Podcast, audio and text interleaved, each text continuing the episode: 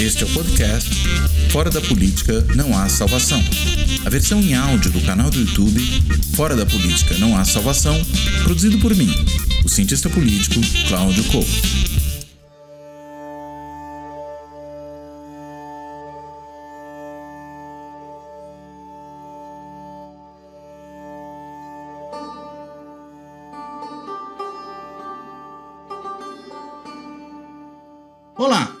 Este Fora da Política Não Há Salvação vai lidar com a situação política no Afeganistão, que chamou a atenção do mundo inteiro nessa última semana. Na verdade, já vem chamando há alguns dias, mas nessa última semana chamou em particular. Né? E chamou por quê? Pelo fato de que a gente teve a saída americana, depois de 20 anos de presença ali no Afeganistão, após o 11 de setembro né, de 2001, quando houve o ataque às Torres Gêmeas e a uma série de outros lugares estratégicos politicamente importantes nos Estados Unidos, e houve aquela guerra né, contra os Talibã, a tentativa de pegar o Bin Laden, que depois foi pego no Paquistão, enfim.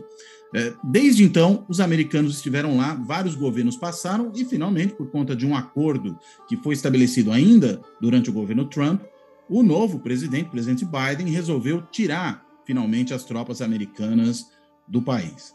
E o que, que aconteceu? Em dias, né, poderíamos talvez quase dizer em horas, os talibã retomaram o controle do país. Retomaram o controle do país, já impõem o seu governo, já impõem o seu regime, anunciaram até em algumas situações que o regime mudou. Isso tem tido uma série de consequências, não só para a vida dos, dos, dos uh, afegãos, mas também para as relações do país com outros lugares do mundo. Né? E uma das coisas, claro, que particularmente preocupa as pessoas, e tem sido um tema, e a gente vai tratar dele com especial atenção aqui hoje, é a questão das mulheres, né? que é um tema que tem sido frequentemente abordado, mas talvez não da melhor maneira possível, né? na grande imprensa, enfim, nas discussões que a gente faz no Brasil. Para tentar, enfim, entender esses temas, eu tenho dois convidados hoje e os dois conhecem profundamente todos os assuntos que se relacionam ao que acontece hoje no Afeganistão. Uma é a professora Franci Rose Campos Barbosa. A Franci Rose, ela é antropóloga, ela fez o seu doutorado na USP, fez o seu pós-doutorado na Universidade de Oxford sobre questões relacionadas ao Islã, e ela é professora associada no Departamento de Psicologia Social da USP de Ribeirão Preto. Né? E o outro convidado é o professor Reginaldo Nasser, né? Reginaldo Matar Nasser, professor da, de Relações Internacionais na PUC de São Paulo, pesquisador também do INEU, o Instituto de Estudos dos Estados Unidos, né? que é um, um, um, um colegiado nacional de estudos sobre os Estados Unidos. Ele se dedica também ao estudo do Oriente Médio e além de ser professor na graduação em Relações Internacionais na PUC, é também professor do programa Santiago Dantas, que é um programa de pós-graduação na área de Relações Internacionais, que, enfim, congrega USP, Unicamp, não, desculpa, PUC, Unicamp e Unesp. Estou misturando aqui as universidades. Né? Eh, então, esses são os nossos convidados, com os quais, além, além de tudo, eu tenho uma relação antiga. A Franci Rose foi minha colega de graduação nas Ciências Sociais da USP, lembro dela ainda lá nos bancos escolares e foi minha caloura, né? É, por pouco tempo, né? Um ano depois da minha entrada, então não dá para disfarçar muito aí como se eu fosse um veterano muito veterano. E o professor Reginaldo, ele sim foi meu veterano, porque quando eu fui professor na PUC, a partir de 1995, o Reginaldo já estava lá e fomos colegas durante 15 anos na PUC de São Paulo. Então, feita essa introdução, revelados inclusive as vinculações antigas que nós todos temos aqui, eu dou as boas-vindas aos dois e vou começar pelo Reginaldo, né, para pensar numa questão um pouco mais ampla desse problema que está afetando o Afeganistão, relacionado justamente às relações internacionais. Reginaldo, explica um pouco para a gente, né, por que, que a gente vive hoje essa situação no Afeganistão? Como é que se chegou até esse ponto do que se vê agora? Obrigado, bem-vindo. Ah, obrigado, Cláudio. Parabéns para o seu programa. Assisto regularmente e tem um impacto muito importante para os debates, os grandes temas. Né? É, na verdade, tem sido muito discutido é, a forma pela qual o, o Trump, né, desculpa, o Biden, né, é, procedeu em relação à retirada. Né? Eu diria que a ideia de retirada já é, está estabelecida desde o segundo governo Obama. Ele menciona isso várias vezes. O Trump levou isso adiante. Por motivos diferentes, houve uma convergência, houve um consenso é, entre os partidos democrata e republicano que acabou a guerra. Aí é questão de tempo, acabou a ocupação. Depois a gente pode voltar a entender os motivos pelos quais chegaram a isso. O Trump, movido pela seguinte questão: gasta dinheiro, dá problema, vamos sair desse lugar logo. Né? Então, quanto a isso, não tem divergência. O que houve foi a velocidade. Né? A velocidade da tomada de poder do Talibã. Não se esperava. Né? É, o Serviço de Inteligência dos Estados Unidos, no primeiro momento, deram um parecer, deram uma avaliação para o Biden, que era meses. Depois eles colocaram semanas, e de repente, dois dias caiu. Claro, depois que acontece, a gente fica olhando para o passado, é clássico isso, a gente sabe. E aí você vai dizendo, ah, já estava claro que ia cair. Né? Mas não havia essa previsão. E o debate, entendo eu, é, que prepondera, e, e, entendo eu equivocado, porque fica nessa análise se saía um pouco antes, um pouco depois. Né? A questão, se a gente for aproveitar fazer do, do Afeganistão e o 11 de setembro, a grande questão é o que, que eles foram fazer lá. Né?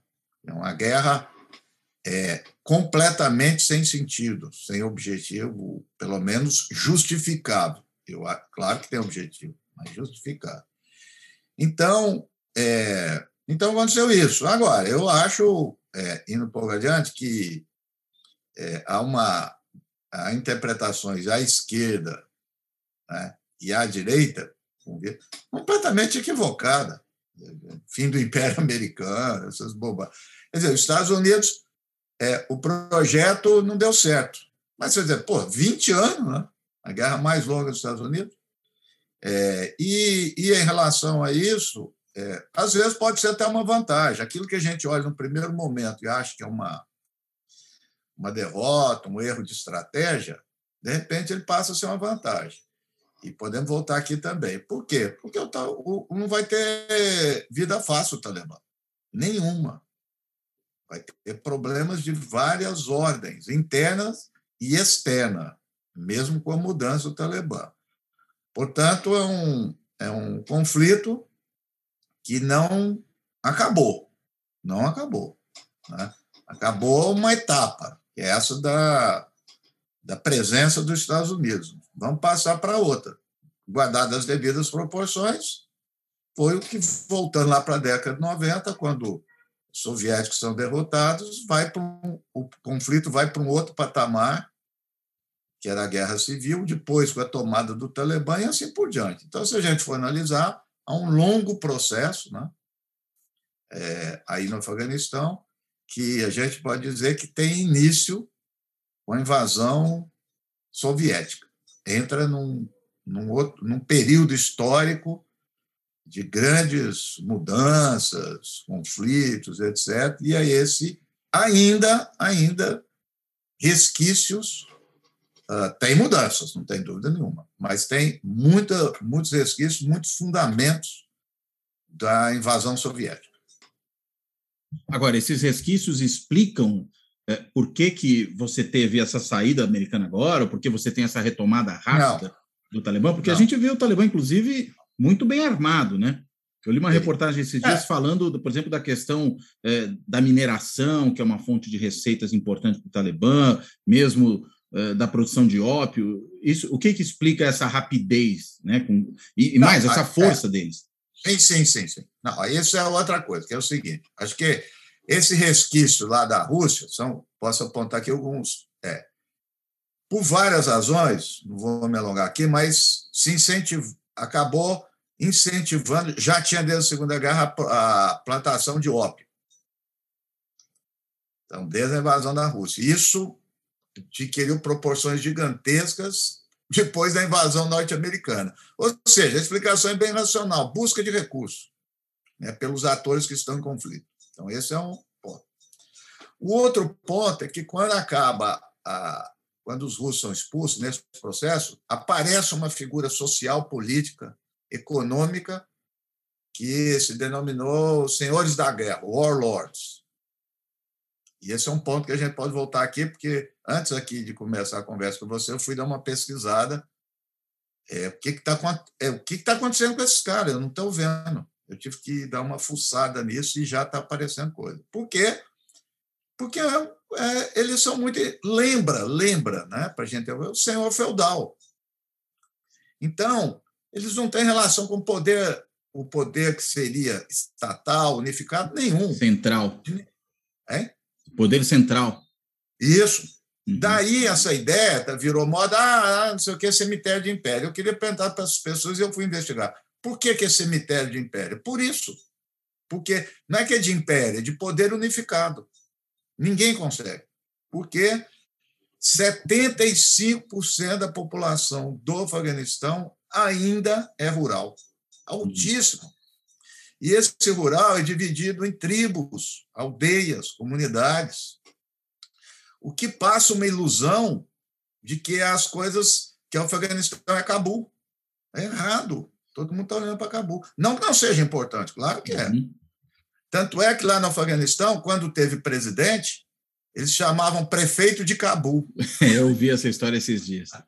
Muito bom. Cabul é um, Cabul é um outro mundo. O Mullah Omar, que foi o primeiro líder do Talibã, ele mudou a capital para Kandahar. Porque não queria um lugar que tem muito estrangeiro, muita etnia. Hum. Então, o Talibã, claro, mudou, tem jovens aí tudo, mas ele é, sua origem é provinciana, muito provinciana. Então, esse resquício do senhor, o, o, o senhor da guerra, esse senhor da guerra enfrentaram o Talibã, alguns, não dá para generalizar, cada um foi para um lado. Enfrentaram o Talibã lá na década de 90, foram agraciados bastante pelos Estados Unidos. O Donald Rumsfeld dizia: as nossas forças armadas são os senhores da guerra. Foram lá, deram dinheiro, arma, deliberado, não foi escondido, não. É. Por quê? Porque os Estados Unidos não queriam colocar gente no terreno. Né? Então, deu dinheiro para esses caras, deu arma, deu tudo, tudo, absolutamente tudo. Então, eles cresceram em poder. Então, não sei o que vai acontecer agora. Né? É, usaram ele contra os talibã, uns mudaram, outros não, e, e, e assim por diante. Então, é esses, quando eu falei resquício, mas é de estrutura social também. Não é uma coisa puramente é, é, flexível, muda de uma hora para outra, está enraizado. E tem os líderes tribais, que não são pessoas é, que têm autoridade, são importantes e não são senhor da guerra, mas eles não não se dobram assim. Então, uma autoridade que não é pela força, mas é pela Isso. importância naquele, naquela comunidade, né? Isso. Então, esse negócio que é o cemitério de império, porque são hum. estruturas muito. E o, e, o, e o espaço geográfico favorece. Desertos, montanhas. E ao longo da história, eles construíram, então, uma palavra em Pashtun, que esse, essas, nessas tribos já são meio que fortificadas. Por isso que eu falei, lembra, senhor hum. feudal, porque muito conflito, eles se organizaram de forma de segurança, de defesa do território. Então, isso é muito bem estabelecido. E muita comunicação, muitos caminhos. Muitos caminhos, de, é, mas tudo difícil, cavalo e coisa. É um negócio é difícil do, dominar lá. Então, agora, isso está lá. Então, o Talibã tem que negociar com esses caras. Já negociou com alguns. Hum. Senão ele não chegava ao poder. De forma alguma. Então, a sua pergunta que é importante. Hum. Então, veja, o que aconteceu? O Biden deu um rápido, vamos sair. Bom, em pouco tempo, o que aconteceu? Parou transferência de dinheiro para o governo afegão, que, por sua vez, passava o soldo. Não tem ideologia, não tem religião que aguente isso aqui. Os repórteres do, do Washington Post presenciaram o, o Talibã vir com sacola de dinheiro Agora, junho, dando. Um cara enganou com o repórter, que era coisa, falou assim: e aí, vocês aumentaram o preço? Ele falou: do que você está falando? Ele falou: você não é do Talibã? Ontem era 100 dólares, hoje é 150. Vocês me falaram que era. Né? Foram dando dinheiro. Né? E os caras foram abandonando, literalmente. A outra coisa, eu tenho lido também, é durante esse processo houve os chamados contractors, os empresários, empreiteiros de guerra. A, a guerra foi a guerra americana no Afeganistão e no Iraque foi terceirizada ao limite. Não é só arma, alimento, remédios, roupa, tudo terceirizado. E o que interessa, material e assistência técnica de serviço de inteligência e de aviação da, da Força Aérea. Então, em, em janeiro, quando o Biden entra, tinha 17 mil contractors. Em abril, quando ele declara, tinha 5 mil. Os serviços de aviação, que ninguém estava sabendo por quê, porque foi muito bem equipado o, o exército afegão. Helicópteros e tal. Não é giro. Você não é. Por quê? Esse serviço dos contractors desarmou a Força Aérea completamente. Drones, eles tinham um sistema de vigilância, de movimentação dos, dos talibãs. Então, desestruturou a base de segurança militar e, finalmente, que aí é o seu, seu campo específico assim da política, da negociação, que acredito, voltando, que é aí que o Talibã começou a ganhar. Quando tem um primeiro encontro com Trump, em começo de 2020, em Doha. Inesperadamente, durante esse processo, todo mundo espantou, eles se mostraram muito, muito hábeis politicamente. Eles colocaram uma exigência que, na hora, não queria, o Trump falou: ah, ok, que foi fantástico. É o seguinte: é, não pode participar o governo afegão. Aí veja, o que você gera no outro? Você que sabe bem a teoria dos jogos mais do que todos nós aqui. Tem, eu estou brigando com dois caras. Aí eu chamo um para conversar, o outro não sabe o que está acontecendo, que é o governo afegão. Ficou de fora. E o Trump concordou que eles ficaram de fora. Então, durante todo esse processo, e agora intensificou, eles se sentiram vendidos, quem estava no governo. Então, portanto, na hora Por que o Biden. Por isso saíram correndo, assim, né? Como? Por isso saíram correndo, né? Sim.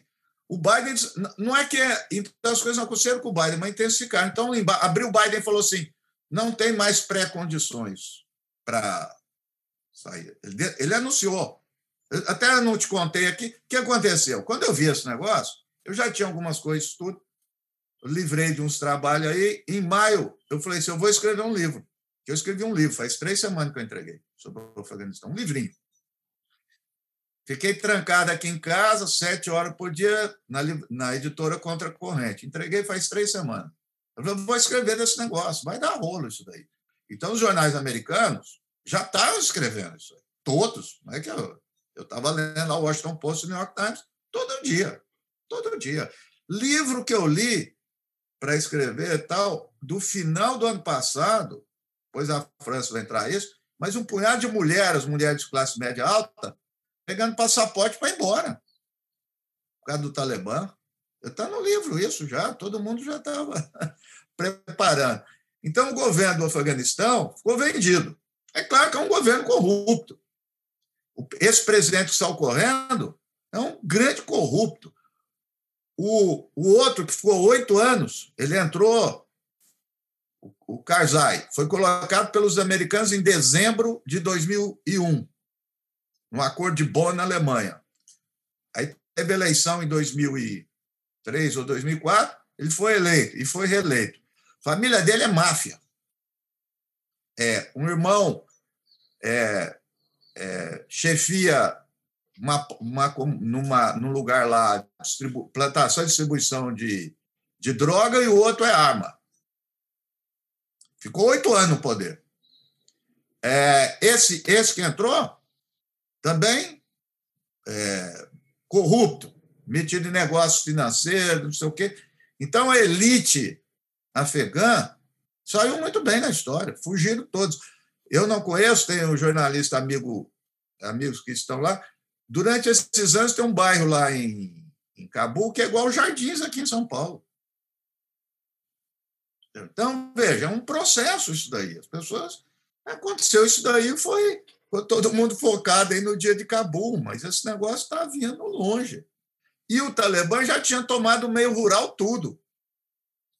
É, até, sei lá, é, abril, mais ou menos. O problema eram as capitais, e todo mundo dizia, vai ter guerra civil. Por isso aí não deu, né? Caiu que um castelo de cartas, né? Isso. Ah, mas por abandono. E aí, Cláudio, é a, mesma, é a coisa que me vem na cabeça. Da mesma forma como eles saíram, eles caíram e parecia que era fácil.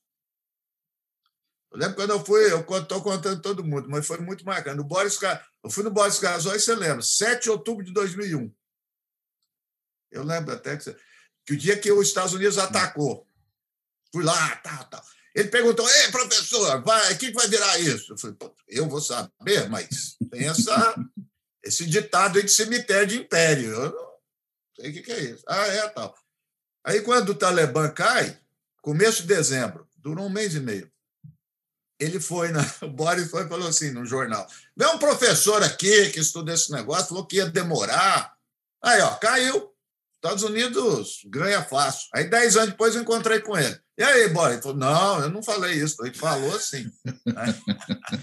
Agora, mesma coisa. Parece que está fácil. Errado. Errado. Ninguém cai fácil assim. Então, tem 300, somando policial e militar, militares, um contingente de 300 mil. Para onde que eles vão? Não tenho a mínima ideia. Talvez vão ser incorporados pelo novo governo. Tudo não. É, mas uma boa parte. Eu né? já... Ele não confia. Eles não hum. confiam. Imagina. Mas aí vai não. virar o quê? Um grupo de guerrilheiro, alguma coisa assim? Difícil saber. Tô, né? Hipótese. Chega um senhor da guerra, dá um dinheiro para esses caras. Chega um, um, sei lá, a Índia. Podemos falar da Índia. A Índia está quietinha, que é a mais prejudicada. Dá dinheiro. Dinheiro. Vai lá e compra esses caras. Não sei. Hum. Não, não sei. Só estou dizendo que é um problema. Muito bem amados, treinados.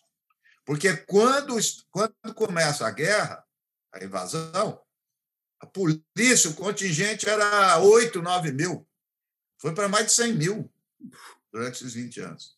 O exército eram 50, 60 mil, foi para 200 os Estados Unidos. Então, construiu uma força. Óbvio que ninguém vai conseguir organizar todo esse pessoal, mas eles vão estar dispersos por aí. Volta para as províncias de origem. O cara não tem essa relação do poder formal que nós temos aqui de monopólio da força. Não existe isso. Né? Então vai ter, vai ter problema, vai ter muito problema com isso daí. Tanto é que eu já vi hoje, tem uma rede, vê como é que são as coisas, que o Talibã se organiza por redes. Agora, com o governo vai organizar por rede? Não sei. É outra coisa o governo, não, você sabe, você que estuda bem isso.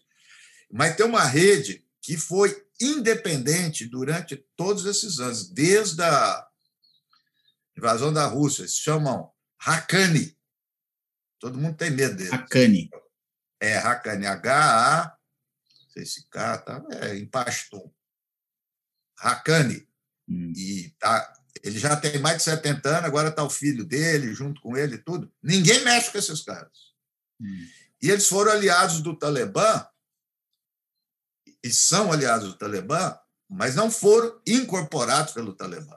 E hoje eu li que o Talibã pôs na mão deles a, a limpeza agora. Estão indo atrás dos. Vi hoje de manhã. Dos traidores? Estão indo atrás dos traidores. Então, é rede Hakani. Então, tem muitas dessas redes que eles foram estabelecendo. E tem certa independência. São aliados, mas tem certa tem independência. Né? Então, é, eu não sei o que, que eles vão constituir disso aí. E o tanto de grupo, grupo armado que apareceu durante esses 20 anos? Muitos, muito grupo, dentro do Paquistão. Tem um Talibã que é paquistanês. O que, que eles vão fazer nisso aí? Não sei também. Não sei o que, que é a postura deles. Então, não é vida fácil para o Talibã. Vai ter muito problema. Entendeu? É um, é, é uma dispersão de grupos, de arma, de recursos, difícil de controlar. Quem manda até hoje é o. Aí manda neles. É o Serviço de Inteligência do Paquistão, o ISI. É, neles, eles mandam. Talibã. O Talibã. Hum. Eles criaram, eles que mantiveram, criaram o Talibã. Porque está muita informação errada na internet. Os Estados Unidos deu dinheiro para o Talibã. Os Estados Unidos deu dinheiro para o Talibã, porque quando o Talibã surgiu, os Estados Unidos estavam mais lá. Está cheio de gente escrevendo essa bobagem. Não, é, não deu dinheiro para o Talibã. Deu para os dinheiro lá atrás, né? Isso, claro, lá atrás. Claro, entre aquela turma dos mujahedins, teve uns que foram, vários, para o Talibã. Hum. Mas não deu para o Talibã. Não era ainda o Talibã, né? Isso, não era. O Talibã em 92. É. Os Estados Unidos já tinham ido embora. Eu vi outro dia o Fernando Moraes. Não tem nada disso, querem forçar a barra. Não deu dinheiro. Hum. O Talibã não deu. Agora, quem manteve o Talibã foi o ISI e os militares paquistaneses. Veja a ascensão do Mullah Omar. É um negócio incrível. Em 92, quando você achar isso, você me corta, você é a França. Eu vou conversar. É, não, já daqui a pouco eu vou passar para ela. Já não, é outra é, não, eu estou anotando a aula, para, não quero não. Continua, Reginaldo. Pular, Reginaldo, diz, hoje para todo mundo. Como diz em Garapava, eu toco um velório sozinho. eu bato palma, que eu não sou boba. Isso é tradição árabe. O Oliveira falava para mim: Ô, oh, meu caro, você gosta dessa parte oral, hein? O Oliveira falava. Assim. Não, mas é bom contar a história. Eu gosto. O, o Mullah Omar, é, ele combateu os soviéticos, mas não era, não era organizado. Veio de umas regiões, das regiões mais pobres do Afeganistão. Você imagina, o Afeganistão é pobre. É uma região, esqueci o nome da província, mais pobre do Afeganistão. Um belo dia lá, ele junta 30 caras. Esse detalhe é importante, porque olha, 92, né? Uhum. 30 caras, 91, 92. Olha o detalhe: de 30, só 15 tinha fuzil. O resto tudo com faca e facão e tal. Ele fala assim: tinha um senhor da guerra lá que estuprava mulher, é, é, adolescente. Ele foi lá, matou o cara acabou com a turma do cara. Aí ele começou a ter fama do Mulão Omar. Então ele apareceu como justiceiro. Então, vem aí vem. Depois ela entra e da Sharia, eu vou dar o contexto. Mas a ideia de princípio moral, né, quer dizer, que o Afeganistão se degradou e que deixou esses bandidos, senhor da guerra, tudo tomar conta e faz o que quer. Não, tem que ter lei. Então, a ideia da, de unificar é a Sharia. Aquilo que eu te falei, não tem o Estado, é a Sharia. Ele vai lá e mata o cara. Isso 92. De repente, ele juntou 500. Apareceu com Partir da sua fama. É. Tal, tal. Mas o, o Easy já estava, porque não é possível. Em 96, eles tomaram o poder. Com 40, 50 mil homens armados. Como é que pode isso em quatro anos? Paquistão, mano. claro que eles se organizaram bem, mas foi o Paquistão, não foi? Aí foi o Paquistão, não foi os Estados Unidos. Hum. O Paquistão tem muito poder militar, econômico, tem serviço de inteligência. E aí os e, e aí, portanto, o Paquistão é, sempre apoiou o Talibã. Pressão dos Estados Unidos nunca adiantou. No, por quê? Ah, por que isso? Porque eles precisam do Talibã para influenciar o Afeganistão e não ter problema ali no Afeganistão e jogar Estado contra tampão, a Índia. Uma coisa assim? Hã? Não, não, foi jogar tampão? contra a Índia. Hum. Contra a Índia. O problema é a Índia. Por quê? Porque tem os grupos na Caxemira uhum. islâmicos, dentro da Índia. E o, e o Talibã usaram o Talibã para conexão com esses grupos. Então, o, os generais falavam: nós queremos ficar tranquilos no Afeganistão, porque já pensou se tem problema no Afeganistão? Problema no Afeganistão, problema na Índia? É uma razão de Estado. Ninguém muda isso do Paquistão. Ninguém muda. Pressão norte-americana não adiantou nada. Né? Então, o Talibã foi uma ascensão. Então, gente pobre, ou miserável. Eu já conversei com a. Consultei a minha consultora.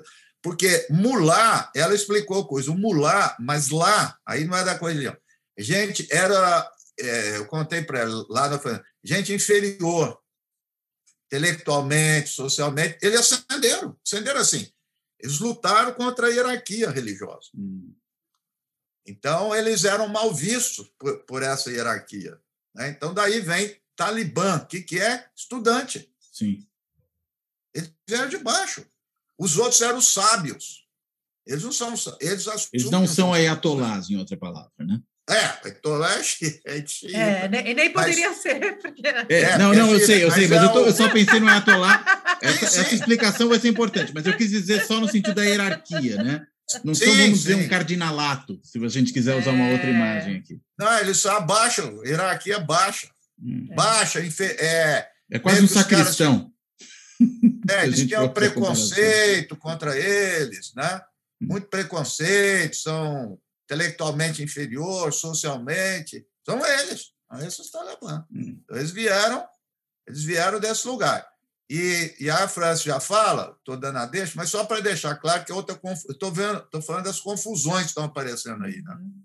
que eu vejo. Né? Sim, eu acho importante. Não tem nada a ver com a Al-Qaeda. Hum. Tem um sentido que é brigar a Al-Qaeda. Al-Qaeda são árabes. Exatamente. Árabes que lutaram lá em 80 na Jihad. Eles foram para lá. Árabe que, Zawari, vamos dizer, que é o líder, influenciou o, o Mullah Omar, o, desculpa, o Bin Laden, mais uhum. velho que o Bin Laden, disse que ele está vivo. Médico, formou no Egito, morou em Londres, voltou, trabalhou na, na Crescente Vermelha, que é a Cruz Vermelha, foi lá ajudar, é, tratar de, de feridos na guerra contra a União Soviética. É, a mosquinha lá do radicalismo picou ele, ele voltou para o Egito, entrou numa organização terrorista. Esse, o Osama, não, Zawari. Ah, Zawari, Zawari. o outro líder. O outro líder, tá, tá, é. tá, ok. Ele, ele é o influenciador do Osama. Perfeito. Bin Laden, mesma coisa, filho de empresário, foi lá, voltou. Então, esses caras é que vieram com a ideia de jihad global. O uhum. Talibã não tem isso. O Talibã nunca fez atentado terrorista. Nunca tinha, nunca, nunca. Uhum. Nunca passaram a fronteira. Absolutamente nada. Muito provinciano. Então, o que aconteceu? Por um dever moral, tal, da hospitalidade, eles abri... o Bin Laden estava procurado em tudo quanto é lugar em 96. Estava uhum. no Sudão, expulsaram ele. O Zawari foi expulso do Egito, que fez atentado no Egito. Começaram a fazer atentado no mundo árabe, nos seus, nos seus países. Por quê? Eles começaram atacando os seus governos. Né? Aí eles foram expulsos. O Mullah Omar e os talibãs falaram, eles lutaram conosco, eles nos ajudaram a expulsar o russo, nós vamos receber. E recebemos. E durante esse período, eles causaram problema, teve muito problema. O Mullah Omar estava para expulsar o, Al-Qaeda. Por quê? Dava problema. Porque o Talibã reprimia o povo, reprimia as mulheres, mas não queria problema com o resto do mundo.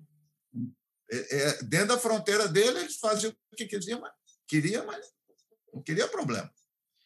Então, Al-Qaeda não tem nada a ver com isso. Eles abrigaram os caras. Agora, quando começou a, a atacar, o Clinton mandou míssil dentro do Afeganistão.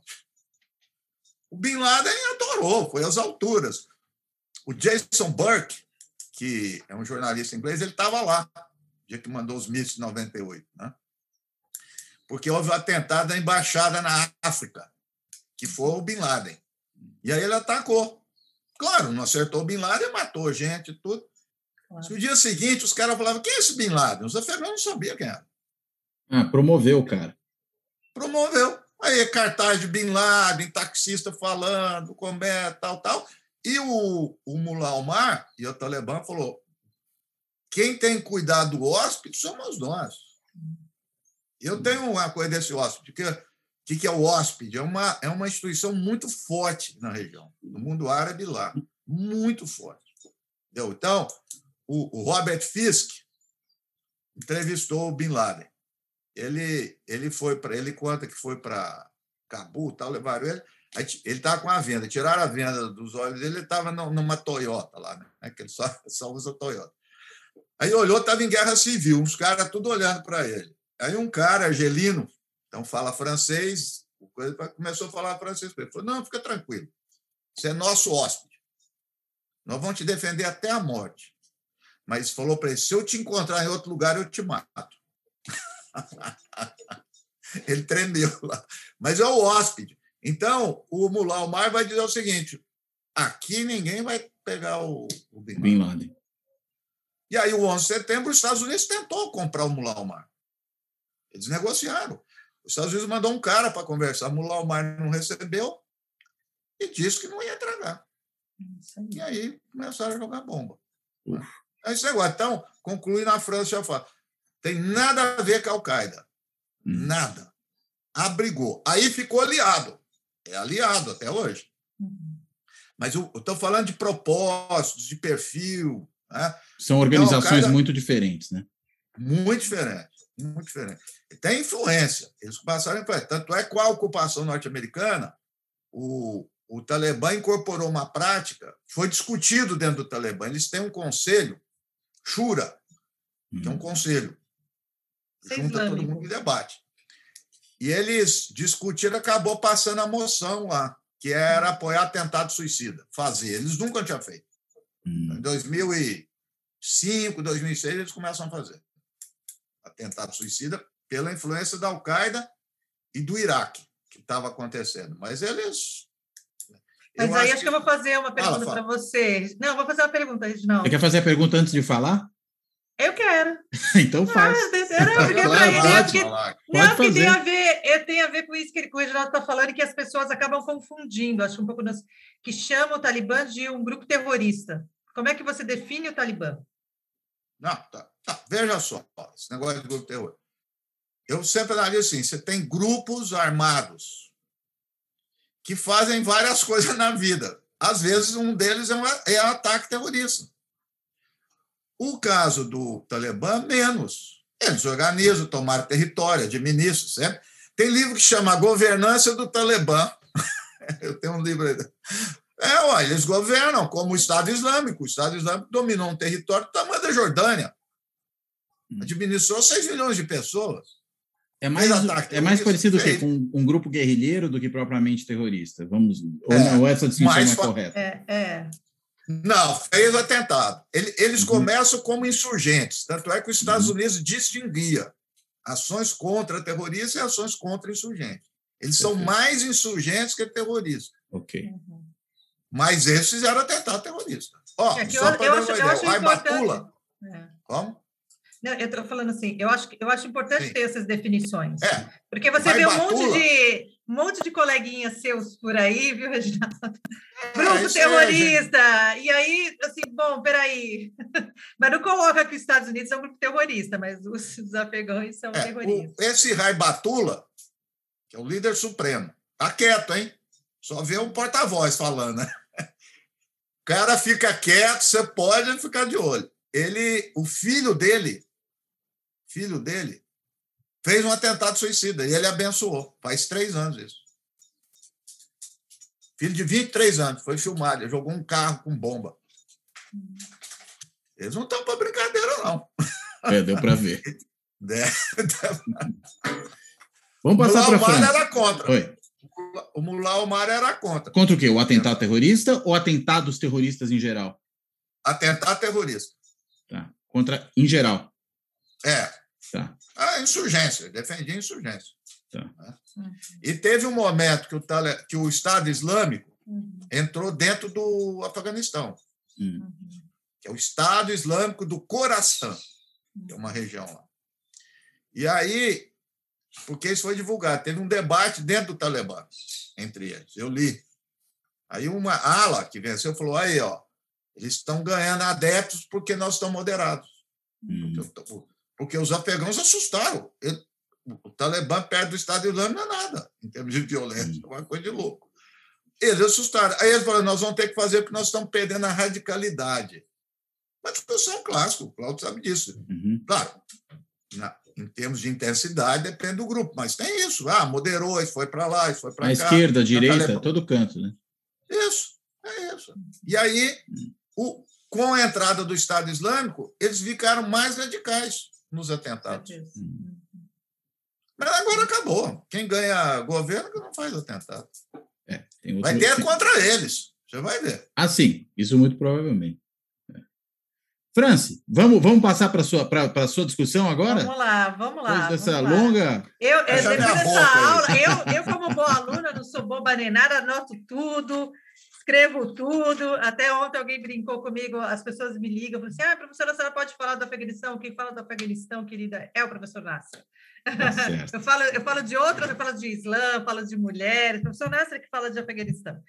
Mas é, eu vou pegar o gancho do, do Reginaldo aqui Uhum. É, quando ele vai falar né, dessa, dessa sociedade é, rural, pobre, né, é, e para pensar antropologicamente, que eu acho que o meu grande papel é meu grande papel é ótimo, né? Mas acho que o meu papel é um pouco trazer antropologicamente esses grupos, né? Porque a gente tem um olhar ocidental sobre a cultura dos outros, de como funciona. Por exemplo, o Reginaldo falou aqui, olha, eles fazem a shura e tal, não sei o quê. Mas o que é a shura? A Shura é um princípio islâmico, isso é profético, né? Isso já está no Islã, né? Fazer a Shura na comunidade, que é a consulta à comunidade, isso já existe.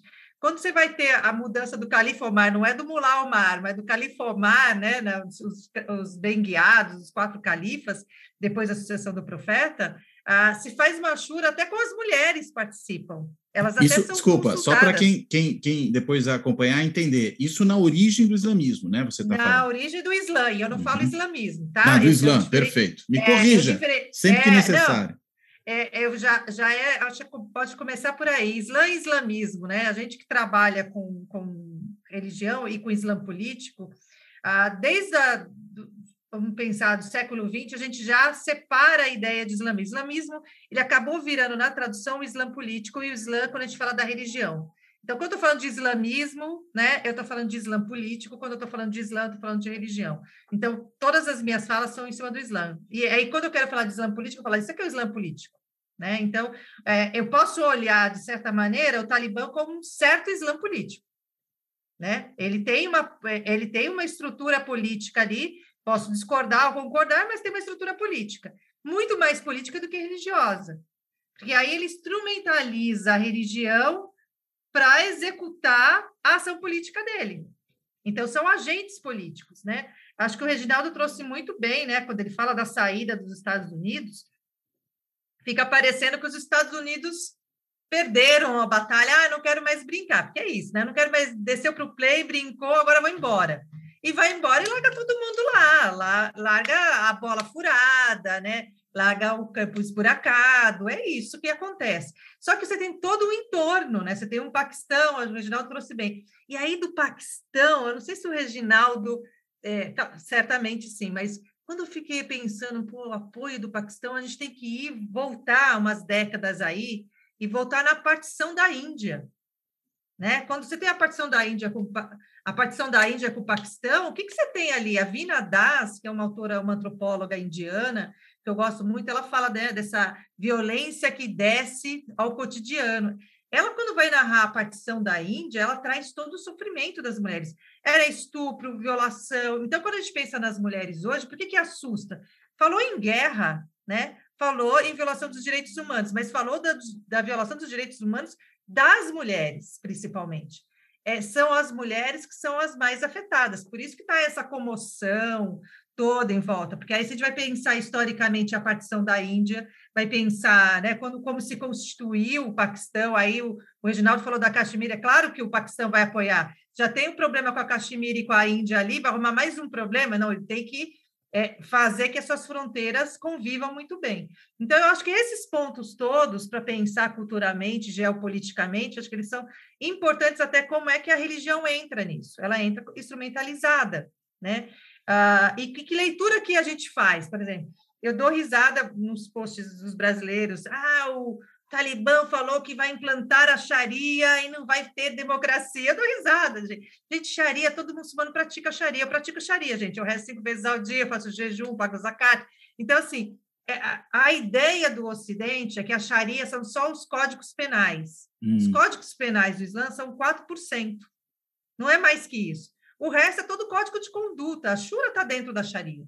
né?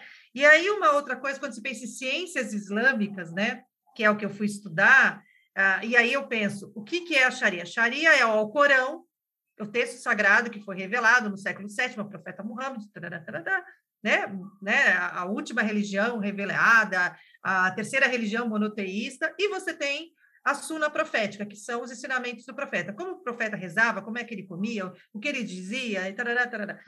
E aí que você vai entender o quê? A partir daí, a própria jurisprudência. Quando você chega na jurisprudência, que jurisprudência? São cinco, pelo menos cinco, porque, na verdade, os estudiosos falam que são mais de 80 jurisprudências. Então, você imagina a loucura que é. E são formas, só para a gente entender melhor, formas diferentes de aplicação da de Sharia. De legislar, exatamente, uhum. de legislar. Então, por exemplo, a questão do divórcio, né? Eu tenho aqui um, um livro, né, que é o Dicionário de, do, do, do Direito Islâmico. Então, ele vai pegar lá o divórcio. Como que é o divórcio na escola Hanbali? Como é que é o divórcio na escola Shafari, que é a escola Shita? Como é que é o uhum. divórcio na escola Malik? Por exemplo, o norte da África, né, onde tem muçulmanos na África, é a escola Malik. Né? Então, cada uhum. país, cada região tem uma escola específica uh, que rege ali. Então, você tem essas interpretações.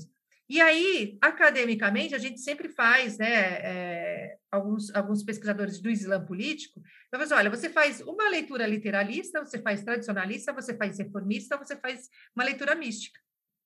Hum. Então, quando eu olho para o Talibã, claro que ele está fazendo uma leitura literalista.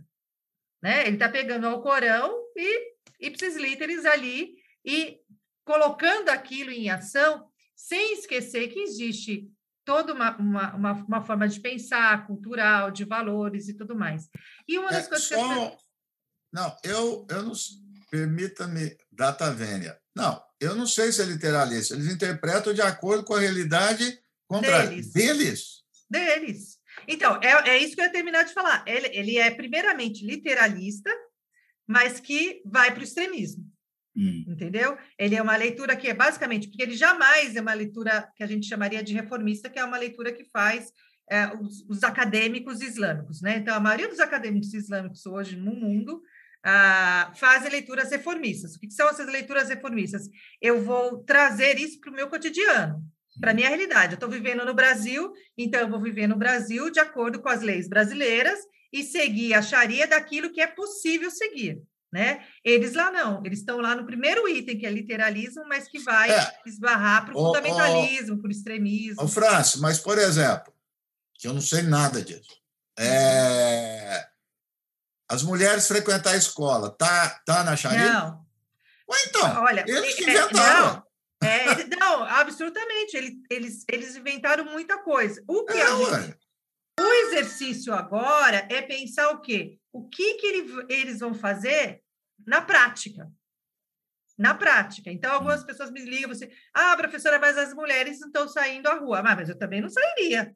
Tá até, ver pra, até ver para crer, eu também não sairia. No meio, do, no meio de, uma, de uma tomada é, de, de poder, é, né? De, de, poder, eu ficaria em casa mesmo, esperando os segundos passos, né? Então, eu acho que é um exercício aí de pensar. Então, não está no Alcorão. Por exemplo, eu vou falar aqui dos direitos das mulheres na religião. Aí as pessoas, ah, mas isso não existe. É claro que não existe. O patriarcado, o machismo está aí para quê?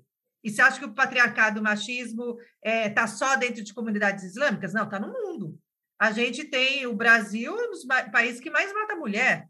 Então, quais são as leis? A lei do divórcio, a lei do, de, do prazer sexual, a, tem direito ao divórcio, herança, prazer sexual, conhecimento. Eu falo de prazer sexual porque as pessoas acham, e é tão maluco isso, de que o fato de usar um lenço, de usar, de usar uma burca, de, as, pessoas, as mulheres perderam os desejos sexuais, elas são vítimas desse homem é, maldito. Então, tudo virou um discurso da burca, da barba e do turbante. Hum. Né? É muito doido as, as interpretações. Estereótipo, é isso? E eu falo, exatamente. E eu, e eu falo, gente, qual o problema do turbante e da barba? Você pode encontrar pessoas de turbantes e barbas generosíssimas, inteligentíssimas. Não é vestimento. Como você pode encontrar aqui no nosso Congresso Nacional, gente aí muito bem vestido, né, com roupas muito bem né, alinhadas, e são pessoas que a gente não queria conviver, nós, na verdade, a gente não queria nem que existisse nesse planeta.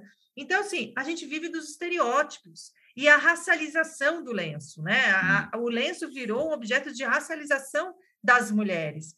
Então, é muito grave. E aí, uma, uma coisa que eu tenho debatido muito com as feministas, é, como se diz, ocidentais e brancas, que quando elas falam assim, ah, é porque o, o, o Talibã vai voltar e, e voltar a burca, assim, gente, vamos olhar o que, que aconteceu com essas mulheres nesses 20 anos. Todas as mulheres no Afeganistão tiraram as burcas? Todas. Hum. Elas poderiam ter tirado. Elas tiraram? Não tiraram. Nenhuma. Não Sim, tiraram. Tem toda razão. Então, você, então, por que, que eu vou dizer que o Talibã vai fazer? Não, você tem que pensar, é isso que o Reginaldo falou. Nós estamos falando de uma outra sociedade, não é a nossa sociedade. Tem Nós outras referências, uma, né? Outras referências, outra concepção de corpo, outra concepção do que é ser mulher, outra concepção do que é direito, outra. É, por exemplo, uma coisa que eu falo às pessoas assim, gente, o Islã ele é mais pesado para os homens que para as mulheres. Eu não queria ter nascido é, homem muçulmano. Por quê? Porque o dinheiro que o homem recebe de herança, por exemplo, é um dinheiro bruto a mulher recebe o dinheiro líquido da herança. Por quê? Porque este homem, pela lei islâmica, não estou dizendo que ele pratica isso, porque uma coisa é a lei, a gente sabe muito bem, nós vivemos no Brasil, sabemos bem como funcionam as leis, uma coisa é a lei e uma coisa é como a pessoa pratica essa lei. Então, o homem, por exemplo, se você, né, Cláudio, você recebe uma herança do seu pai, você tem as irmãs, você recebeu um valor bruto. O homem ele é responsável para manter a sua mãe, por exemplo, morreu o pai, ele é responsável pelo, pela mãe, pelas irmãs, ele é responsável de repassar o dinheiro né, para as irmãs. Esse dinheiro feminino, né, o dinheiro recebido, o homem não pode colocar a mão. Ele não pode usar o dinheiro da mulher. Por exemplo, eu trabalho, tenho meu salário da Universidade de São Paulo. Se eu tivesse casado, meu marido ele não pode pegar o meu dinheiro, ele não pode pegar a minha herança. Então, existem regras muito claras no Islã sobre a questão do casamento, sobre a questão de divórcio, quer dizer, uma série de regras. Agora, quando a gente olha para o Talibã, né, esse Talibã, porque por enquanto não dá para olhar para o Talibã, eu ainda não posso dizer o que ele é, o que ele está sendo, o que ele será, porque eu acho que é aquilo que o Reginaldo falou assim, pode ser isso? Pode, pode ser que a gente não sabe, né? Eu acho que ele não terá uma vida fácil como ele teve depois que a Rússia saiu, né? Porque ali ele mandava e desmandava é, até essa intervenção desastrosa dos Estados Unidos, né? Mas o que eu quero dizer é assim, ele não, aquele Talibã, ele não respeitava nenhuma lei islâmica, né? Então eu acho que a gente tem que tomar muito cuidado hoje é, com essa ideia de salvamento das mulheres, como se essas mulheres em 20 anos tivessem ficado paradas. A sensação que eu vejo em alguns discursos é que as mulheres ficaram 20 anos ali sentadinhas em casa, cuidando dos maridos, esperando os Estados Unidos ir embora. Gente, as mulheres tiveram a vida, é a vida cotidiana. Né? Não, só, e... só complementando, o fato deles sinalizarem agora, ainda que retoricamente, é porque tem resistência, senão eles não fariam isso. Com certeza. E eu acho que, e, e, conversando com algumas pessoas de fora do Brasil, tal, eu falei assim, França, é um grupo, o, os afegões, é, não só os talibãs, mas os talibãs também, eles são muito resistentes. São aqueles caras, sabe? É, e, e o exemplo que a pessoa me deu foi muito interessante Pensa o sertanejo, aquele cara resistente da roça e tal. Eles são desse estilo, eles não são pessoas de se entregar facilmente. Porque eles estão ali, né, naquela coisa dali. Não é, não é as pessoas é, criadas a pandeló. Há um treino é, para a vida dura, né? É uma vida, é uma vida dura. Então a pessoa vai aguentar, ela vai resistir.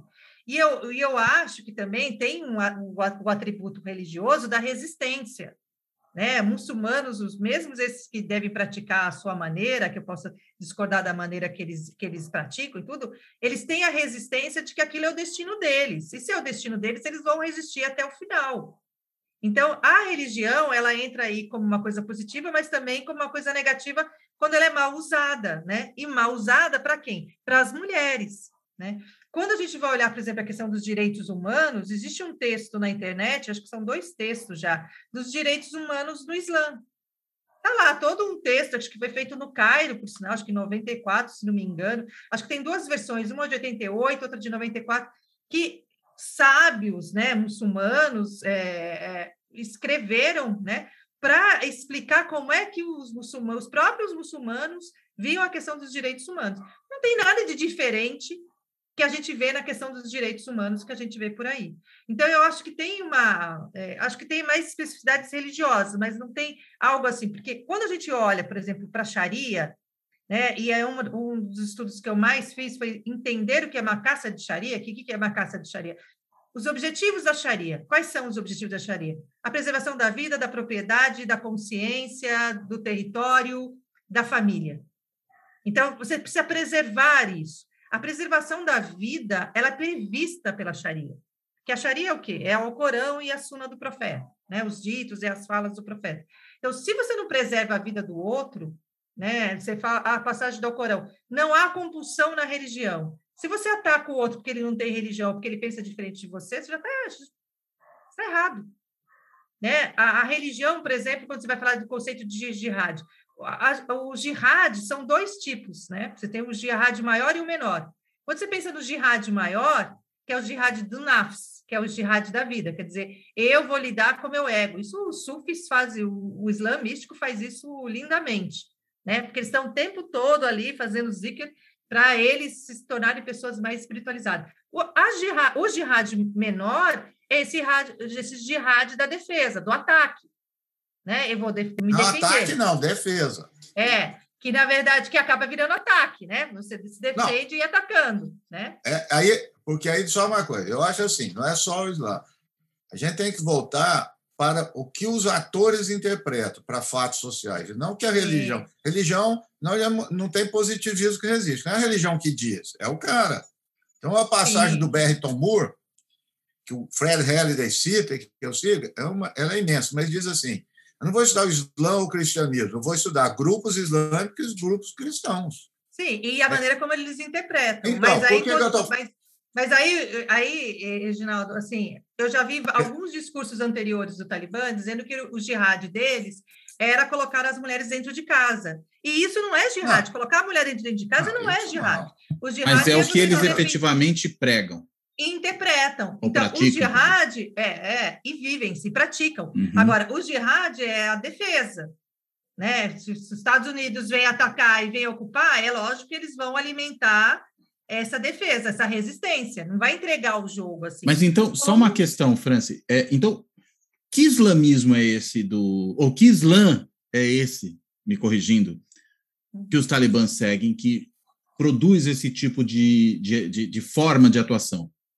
Eu acho que todo o Islã é, vivido fora dos preceitos, todo o Islã, entre aspas, vivido fora dos preceitos islâmicos, de fato, ele, ele é o extremismo.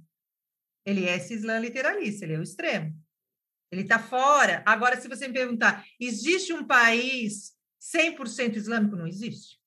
Não, veja, deixa eu meter o bem. Do ponto de vista do, do, do, da religião. Então, o que, que é? A religião, e aí a, a antropologia, ela, ela assim, como é que eles dão significado a essas coisas? Como é que eles interpretam isso?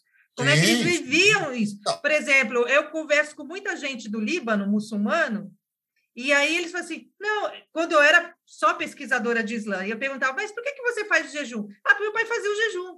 Mas ele não sabia me dizer por que, que ele fazia Parece o, o católico é, praticante. porque é assim. Então, então o que, faz, que você é, tem? Mundo faz. Essas pessoas, elas não conhecem, elas não têm estudo teológico. Então, às vezes, por exemplo, vou dar um exemplo aqui para vocês.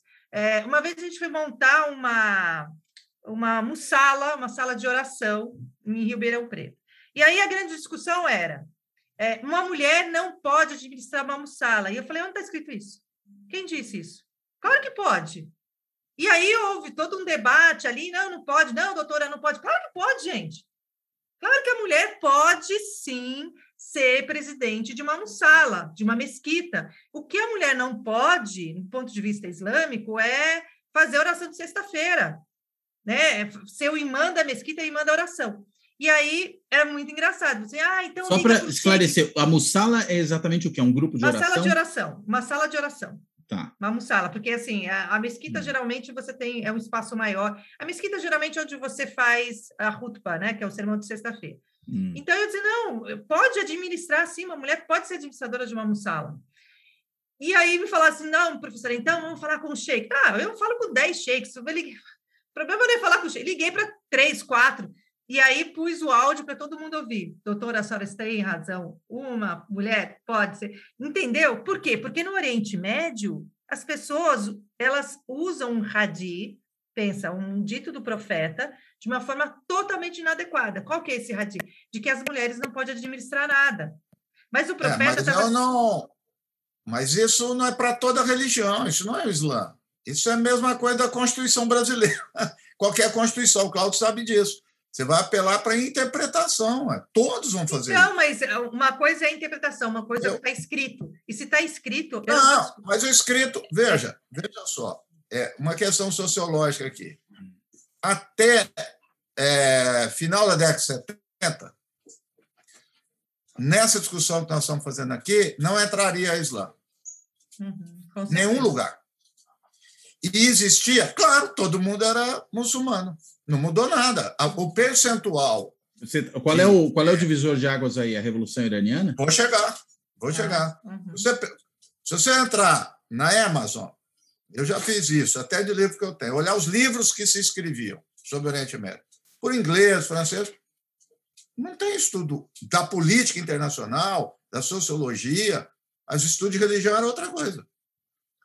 Coincidentemente, o que, que houve em 79, os dois lugares, 79 e 80? Irã e Afeganistão. Uhum. Revolução no Irã uh, e a, a, a guerra do Afeganistão, que os Estados Unidos passou uhum. a a coisa. Uhum. Um pouco antes, antes que eles não chegaram, qual o islamismo que a França é, nomeou? Começa a aparecer enquanto movimento político ganhar consciência forte aonde? No Egito. Contra quem? Nacionalismo. Uhum. Então, a ideia dessa do Islã entrar na política e, portanto, abrir as portas para interpretação, para ver. Sim, sim. Ela começa aí. Não é ah, mas, eu, mas meu, meu, meu ponto aqui. O que está escrito, está escrito. Uhum, é, não mudou nada mas, que está escrito. Mas, sim, mas o meu ponto aqui com o Cláudio é que essa interpretação equivocada ela vai gerar o quê? Uma pressão das mulheres. Então, Fran, gera uma pressão. Uma pressão é das mulheres. A opressão das mulheres. A opressão as, das mulheres. Opressão, perfeito. porque as mulheres elas foram afastadas do espaço público. Quando você vai ter o revivalismo islâmico, né, feito pelas mulheres do Egito, né, e a Saba Mahmoud escreve muito bem sobre isso, o que, que, a, o que, que a Saba Mahmoud vai trazer? Que essas mulheres começam a estudar a religião. E quando elas começam a estudar a religião, você não, eu que vou falar na mesquita. E é ela que vai dar formação para as mulheres, ela que vai ensinar. Porque o que, que você tinha? Você tinha lá o homem ensinando as mulheres como elas tinham que ser. E aí as mulheres começaram a estudar a religião, não, eu que vou ensinar as mulheres como elas têm que ser, não é o homem. Então, essa, esse debate ele é interessante. E, e por que, que eu, fa eu falo das fontes escriturais e das interpretações? Porque essas interpretações, durante séculos, fez com que a mulher ficasse separada no espaço e refém a uma interpretação de homens. É, Hoje eu, não. Eu, não é só Hoje... a questão do mulher, eu te vejo, porque não é questão de interpretação. Aí nós, aí nós vamos ficar no literalismo, quer dizer, como se os fatos sociais, a história, fossem em função de como as pessoas interpretam o texto. Não, não, eu, eu entendo, não estou dizendo só isso. Tem a ver com o contexto social, é isso? É, claro, deixa claro só. Que tem, é. Mas é claro, mas a interpretação ela, ela é fruto desse contexto social. Então, mas aí é já é, ação. É, sim, mas, mas a gente não pode dizer, por exemplo, que uma região onde você tem pobreza, que você tem analfabetismo, que você tem miséria, que você não tem contato com grandes sábios, é lógico que a interpretação vai ser sempre uma interpretação mais dura. Justamente, ué. É disso não. que eu estou falando. Nós estamos falando a mesma coisa, não, criatura. Mas isso não, você não vai dizer que tem interpretação. Eu implico muito com esse negócio. Correta. Não tem explicação. Não tem ah, interpretação correta. Sim, mas do ponto de vista teológico, que é o que eu estou trazendo, do ponto de vista, existe consensos teológicos, consensos. Por exemplo, Olha, um consenso teológico. Comer carne de porco um, é um consenso um teológico. Tem trabalho. gente que come carne de porco? Tem gente que come carne de porco, mas é um consenso teológico. Agora, né, mas há pequena, há outras divergências. E aí o contexto é que cultura. O lenço é o, é o próprio exemplo disso. Olha, eu veja só, voltar a isso quanto Talibã. É, se a gente olhar, por exemplo, então, para não, ficar focalizado só nesse caso, para dizer que é um fenômeno mais geral. E envolvido também com conflito, com ação revolucionária. O filme mostra bem, o famoso filme Batalha de Argel. Né? Todo mundo aí viu tal. E aquilo é fato. Uhum. Sempre teve revoltas, sempre teve não sei o quê. Chegou um momento, mesmo os marxistas, admitiram isso, chegaram e falaram assim: bom, é, tem muito traidor, as uhum. pessoas além não têm disciplina, não tem não sei o quê. Uma forma de você fazer isso daí, acabar com isso, é o jacobinismo. A outra é chegar ao jacobinismo pela religião. Foi o que fizeram. Então, se você olhava, para de beber. Na época, não tinha essa negócio de usar é, a Sharia, não falava isso. Eles vão lá, para de beber, para de jogar, não pode ter prostituição. Então, veja, o que eu estou dizendo é o seguinte: é, antecede a isso uma estratégia revolucionária. Tem um professor de. Esse que já falei, eu esqueci dele, é um liberal, inteligentíssimo. Ele deu uma sacada quando apareceu a Al-Qaeda. Grande sacada. Ele é, ele é conhecido, o Cláudio deve saber que ele escreve, por isso esqueci o nome dele. Ele diz assim: a organização da Al-Qaeda tem muito a ver com a organização jacobina do que uma organização religiosa. Muito mais. O que interessa aí é a ação política mais do que propriamente a fundamentação ideológica, vamos colocar ideológica Isso. no sentido amplo, né? que aí entraria a questão da religião e da sua interpretação, né? da, sua, da é, forma como ela a hierarquia, é apropriada. A hierarquia e tudo mais. Mas um outro uhum. fato mais importante sobre isso, que é um cara também que não é de esquerda, e nem isso daí. Robert Pape, ele, ele, ele foi um divisor de água nos estudos sobre ataque suicida. Ele fez uma coisa muito simples, uhum. que a sociologia, e vocês todos sabem isso, mas relações internacionais sempre chega atrasado. Não, porque eu acho que tem coisas, Cláudia, que são importantes, que estão acontecendo já na mídia, que tudo, assim, a gente, a gente sabe o contexto, o que está acontecendo no Afeganistão e tal, mas como é que isso está chegando aqui no Brasil e como é que os movimentos feministas estão reagindo ao que está acontecendo no, Afeganistão? De forma islamofóbica. Então, por isso que eu acho que é importante trazer algumas explicações, talvez o Reginaldo, que está fora dessa discussão da islamofobia, não entenda, eu preciso trazer o que, que é os ensinamentos. Ah, é, ah isso, isso é o correto? Ah, é o correto para um determinado grupo, pode ser incorreto para outro, mas eu tenho que trazer o geral, o Islã, como ele é entendido, para que as pessoas é, comecem a perceber que não é. é olha, é, eu fiquei surpresa que tem até grupo de WhatsApp né, de mulheres, vamos salvar, olha, eu vou mostrar para você, vamos salvar as mulheres do Afeganistão. Gente, precisa ter primeiro uma escutativa. Essas mulheres, elas têm os seus movimentos próprios, elas têm as suas lutas, elas têm as suas agendas, as suas agências. Eu, eu não estou aqui para salvar a mulher afegã, né? Eu acho que eu estou aqui para fazer essa escuta ativa para entender como é que os direitos humanos serão garantidos, se serão garantidos, qual vai ser a ação política desse, desse Talibã que está no governo. Quer dizer, eu estou em cima do muro ainda assistindo para ver qual vai ser a, o movimento desse jogo. Eu acho que tem um tabuleiro aí se movimentando. Não dá para dizer vai ser assim ou assado, porque eu acho que também não vai ser muito fácil para o Talibã, por conta desses 20 anos que eu acho que essa sociedade, minimamente sociedade de Cabu, se estruturou. Eu não estou dizendo de outros grupos, eu estou falando dessa sociedade. Então, acho que é importante a gente colocar porque o que está acontecendo nas redes sociais? Eu coloco lá uma frase bonita da Simone de Beauvoir, né? E uma imagem de uma mulher de burca. Como se é, a frase de libertação era só tirar a burca. Né? Então, o que, que essas feministas estão me trazendo? Tirar a burca pode ser uma violência, na verdade, né? Pois é. Se a mulher não quer tirar, para mim, isso é tão violência quanto colocar. Então, assim, qual que é a ideia? E aí as fotos, eu tenho recebido umas fotos, e, gente, mas a questão não é a burca, não é a barba, não é o turbante. Não é disso que se trata, né? O Reginaldo falou muito bem, a questão política, econômica, né? Tudo aquilo que se representa de um país que foi destruído e foi destruído por N grupos diferentes, né? Nós estamos falando de um grupo é, que está aí, é, ele é insurgente, ele é terrorista, ele é não sei o quê, mas ele foi fomentado por vários. Ele não, ninguém nasce do dia para a noite dizendo, ah, tem o poder. Não, o poder foi dado, né? Foi fomentado, foi alimentado.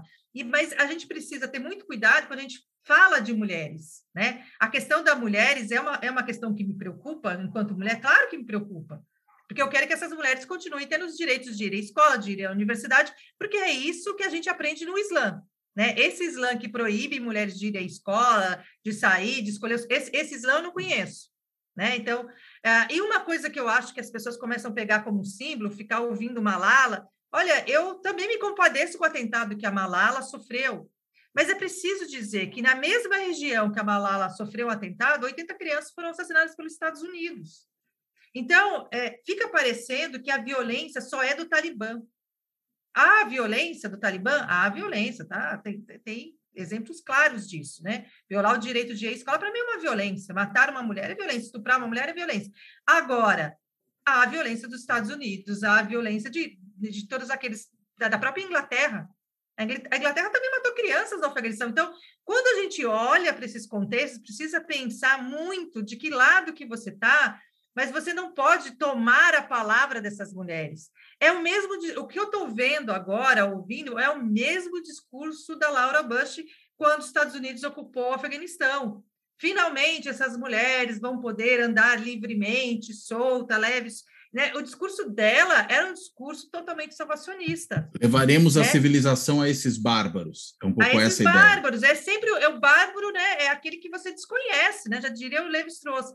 E uhum. aí, quando a gente olha para isso, né? A própria Laila Bulurud e a Saba Mahmoud, nesse período, né? Depois, em 2002, elas produzem o material para dizer né? O quanto elas são, é, que, assim, se critica todo o, o, investimento, a violência do Talibã, mas não se critica a violência perpetrada pelos Estados Unidos durante décadas em vários países. Você tem histórico, por exemplo, da invasão do Iraque em 2003, de soldados, você tem imagens de soldados americanos estuprando mulheres muçulmanas de burcas e de niqab.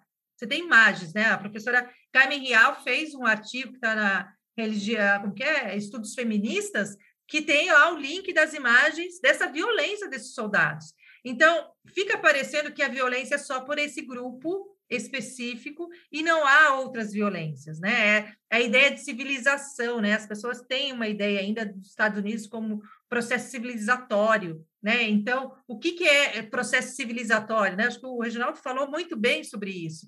Então, a gente tem que tomar muito cuidado quando a gente fala, primeiro, dessas mulheres, das vestimentas, o significado dessa vestimenta, o que, que essa vestimenta representa, e esperar a ação delas. Eu amei ontem com os vídeos que eu vi, estou seguindo algumas ativistas do vídeo delas, e eu quero mesmo que essas mulheres né, mais articuladas, elas possam expressar né, é, a vontade delas, o direito delas, porque é um direito, é, é um pressuposto que é, é um direito também islâmico, religioso. E aí eu acho que essa sociedade plural aí que a gente espera, esse, esse diálogo, ele tem que acontecer. É, sou cética em relação à situação das mulheres, né? Eu não tenho essa confiança toda que eu vejo no mundo islâmico, porque grupos islâmicos, pessoas da, internacionais, eles, eles, eles são mais esperançosos, eu sou menos né, esperançosa, mas eu acho que é, é preciso primeiro fazer essa escutativa dessas mulheres, e não ver o movimento que eu estou vendo, que é colocar, até uma companheira minha de esquerda falou assim, eu chamei a atenção dela, falei assim, nossa, professora, eu não tinha percebido. É, porque o que, que acontece? Quando você posta uma imagem e é com aqueles dizeres, reflete nas meninas muçulmanas do Brasil. Eu tenho trabalhado já há dois anos com islamofobia. A islamofobia é porque a comunidade muçulmana ela é muito pequena, né? Ela é ínfima. Até se tiver 200 mil muçulmanos aqui é muito, né? Com os refugiados e tudo. Mas quando a gente olha a, os relatos de islamofobia que muitas meninas é, passam, é assustador. Você não consegue imaginar. Eu mesma, uma vez comentei numa página lá de esquerda, uma, sobre uma foto, uma, uma, aluna minha me, me sinalizou, a professora, veja isso aqui. Eu fui lá comentar e uma mulher de esquerda vira para mim e falou assim: Ah, eu não respeito quem tem um, um, um, pano de chão na cabeça. E aí eu falei assim. Aí eu fui na página da moça para ver, né, que se a moça era né, desse partido que está no governo aí, né, não, era um Então, o que, que a gente tem? A gente tem um desentendimento sobre o que, que é o Islã, o que, que o Islã pensa, o que, que ele pratica, o que, que ele é. Por quê? Porque a gente vê esses conflitos todos, a gente vê essas violências e, e aquilo que o Reginaldo falou assim, não é questão de religião, né? é a instrumentalização da religião. Né? É quando a gente vai falar de outros temas, como o caso da Palestina, não tem a ver com religião, tem a ver com colonialismo, com a colonização desses povos, com a violação de direitos desses povos. E aí vai enfraquecendo. Então, eu achei que em 20 anos, eu pensei, pô, mas cadê esse povo civilizado? Que ficou 20 anos ali comandando e não fez esse Afeganistão crescer. Hum. Quer dizer, ele, eles fizeram o que exatamente dentro do Afeganistão? Essa é a pergunta. O que, que os Estados Unidos fizeram durante 20 anos? Quando a gente vê a imagem das pessoas no, aqui no aeroporto, e todo mundo coloca as imagens do aeroporto, não sei o quê, Outro dia até eles mas cadê as mulheres? Gente, as mulheres estão em casa, elas não são boas porque elas vão para o aeroporto. Esse povo era o povo que estava apoiando os americanos, gente. Nada mais que isso, é lógico. Se o papai foi embora, eu vou atrás do papai. Só que o papai foi embora e fechou a porta, não deixou o, o ticket para embarque, não deixou o lanchinho da tarde, não deixou nada. Então, a gente precisa olhar também essa situação e o movimento que foi 20 anos de, um, de uma como é que fala, de uma ocupação, de uma invasão americana nesse território. E pensar culturalmente. É, assim, é lógico que a religião, por exemplo, eu que conheci o Marrocos, o Irã, a Turquia, sei lá o que mais, a Meca, né, a Arábia Saudita, quer dizer, a, a, são muito diferentes.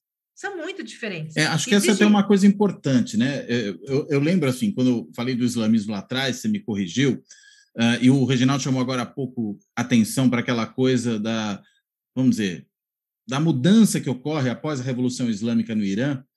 Lá atrás, né, quando essa revolução aconteceu, e a gente está falando dos xiitas, xiita uhum. acabou virando, e até recentemente eu escutei isso, né, sinônimo de radical. Né? Era meu apelido e... quando eu era adolescente, Cláudio. Exato, né? O meu apelido quando eu era, era. Imagina que eu era uma pessoa bem tranquila. Meu apelido quando eu tinha 14 anos era xiita. Xiita, mas, mas sempre eu já que xiita. política. Então, é só uma, na verdade, né, uma das linhas do Islã. Seguidores, né? e... seguidores de Ali. Exato, não tem nada a ver com ser radical ou não ser radical. Não, na verdade, o profeta morreu, hum. um foi para um lado, foi para o outro. Isso. Um disse que a sucessão era do líder comunitário, Abu Bakr, o outro disse que era do, do próprio sobrinho, genro. Digamos que, que se a gente fosse fazer uma comparação qual que é mais familiar para as pessoas aqui no Brasil, né?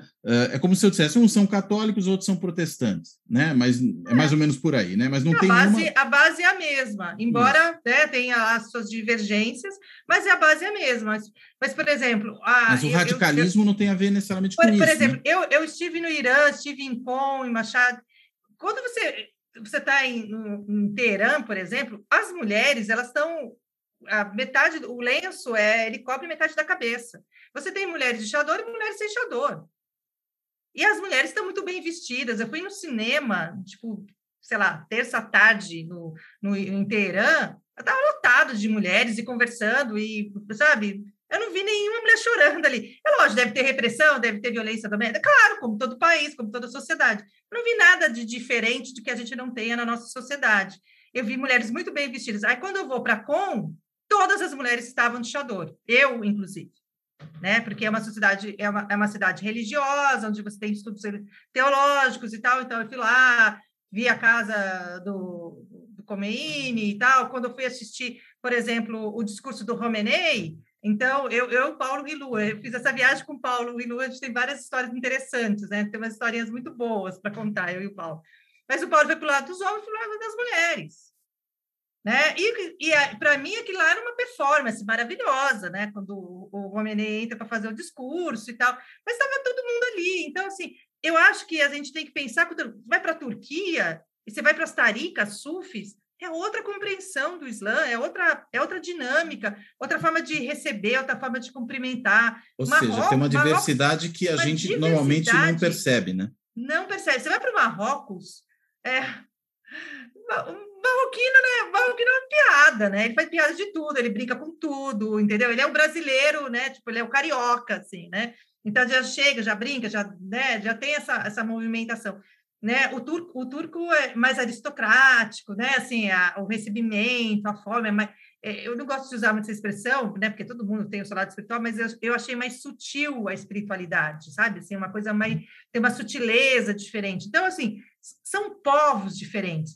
Eu quando eu estava no Marrocos, eu, eu fiquei perguntando num dia, numa sexta-feira, numa mesquita, eu falei, mas ah, fulano não pode entrar aqui, não, porque é estrangeiro. Mas por que é estrangeiro? Aí depois fui descobrir que os estrangeiros hum. não podem entrar nas mesquitas do Marrocos, porque foi uma lei francesa que persiste até hoje no Marrocos. Não tem nada a ver foi... com questão local. Claro, claro, porque ele, a França domina a, o Marrocos, pôs uma lei, só que essa lei ficou lá, porque o rei né, aderiu. Não, não, Mas quando você, disso. Quando você vai ver, eu vi os documentos da lei, vi os documentos da lei. Foi implementado quando foi, não, sim, a é? dominação da França. Agora, o que fazem hoje com essa lei é outra história, mas a, quando essa lei foi feita... Sim, mas eu estou dizendo... Mantiveram, assim, é isso? Eu, é, mantiveram, mas o que eu estou falando é lá atrás. Um, um minutinho só. Vamos, eu fico a, a vida inteira, estou cheio de livro para criticar colonialismo, mas não vamos jogar tudo neles, não né? porque tem as elites locais. Não, é claro que tem as elites. Eu estou falando, então, mas eu estou falando, Marrocos, Reginaldo, eu estou falando, Reginaldo, que essa lei foi, foi feita. Não, ok, você quando pode. estava na dominação francesa. Se tá. eles permanecem com a lei hoje, a perversidade é deles, não dos franceses. Mas, claro, é isso que eu estou é dizendo. Isso, a elite marroquina, a elite marroquina é um horror. É um horror. A elite tunisiana é um horror, a elite árabe é um horror, a elite muçulmana é um horror. Horror. Entendeu? Não, já, já não pode tirar esse negócio. Então, olhar para o classe social, a religião e classe social. Porque a islamofobia tem com pobre, com milionário não tem. Tem islamofobia com quem é muçulmano aqui do Sírio Libanês? Eu queria não. saber se tem. tem, não, não, tem não tem, não tem, não tem. Não Agora, tem Paris... Tanto é que, que, que, por exemplo, eu fiz uma pesquisa é. com o meu grupo de pesquisa, e a, e, a, e a islamofobia que acontece aqui no Brasil é uma islamofobia de gênero e com as mulheres revertidas. É muito hum. claro. É, você tem com as mulheres nascidas? Tem, mas é, a maioria é com mulheres revertidas. Mas a gente também revertidas são dizer, as que não eram. As que se converteram, as que tá. se converteram, como eu, por exemplo. Né? Então, assim, uhum. as revertidas é um número maior. Então, a base da islamofobia no Brasil é essa. Mas não só no Brasil, a base da islamofobia, estava é, falando com um pesquisador português, ele disse: olha, é aqui também, é ali, em todo lugar. Agora, tem um, mas a gente também não pode deixar de dizer que muitos pós 11 de setembro, os homens com sobrenome árabe, eu não sei você, Reginaldo, se você Sim. já foi, mas vários colegas meus com sobrenome árabe, com barbas, foram parados, eram vistoriados, é sempre é tem uma piadinha, tem sempre, sempre um comentário. Ah, então, então, você tem uma reação muito forte. Ah. Não, eu já vi gente que passou humilhações em aeroporto. Não foi uma coisa Sim, assim. Mas tudo bem, mas é. o que eu estou dizendo é o seguinte: tem que colocar, nós não podemos perder de longe os fundamentos das ciências sociais. Não colocar Sim, a questão não, de classe, de coisa. Não, gente classe, raça e gênero. Porque não tem, não tem islamofobia com elite árabe. Não tem. Estudam nas melhores universidades europeias, fazem o que quer, vão para um, tudo quanto é lugar, passam nos aeroportos. Os outros não. Aliás, tentar entender nesse contexto uma coisa que eu acho que é importante, né? Quer dizer, a gente falou muito aqui da relação entre o Afeganistão e o Paquistão, né? É, muitos analistas aí têm apontado esses dias que estamos falando de uma fronteira quase que inexistente entre os dois países.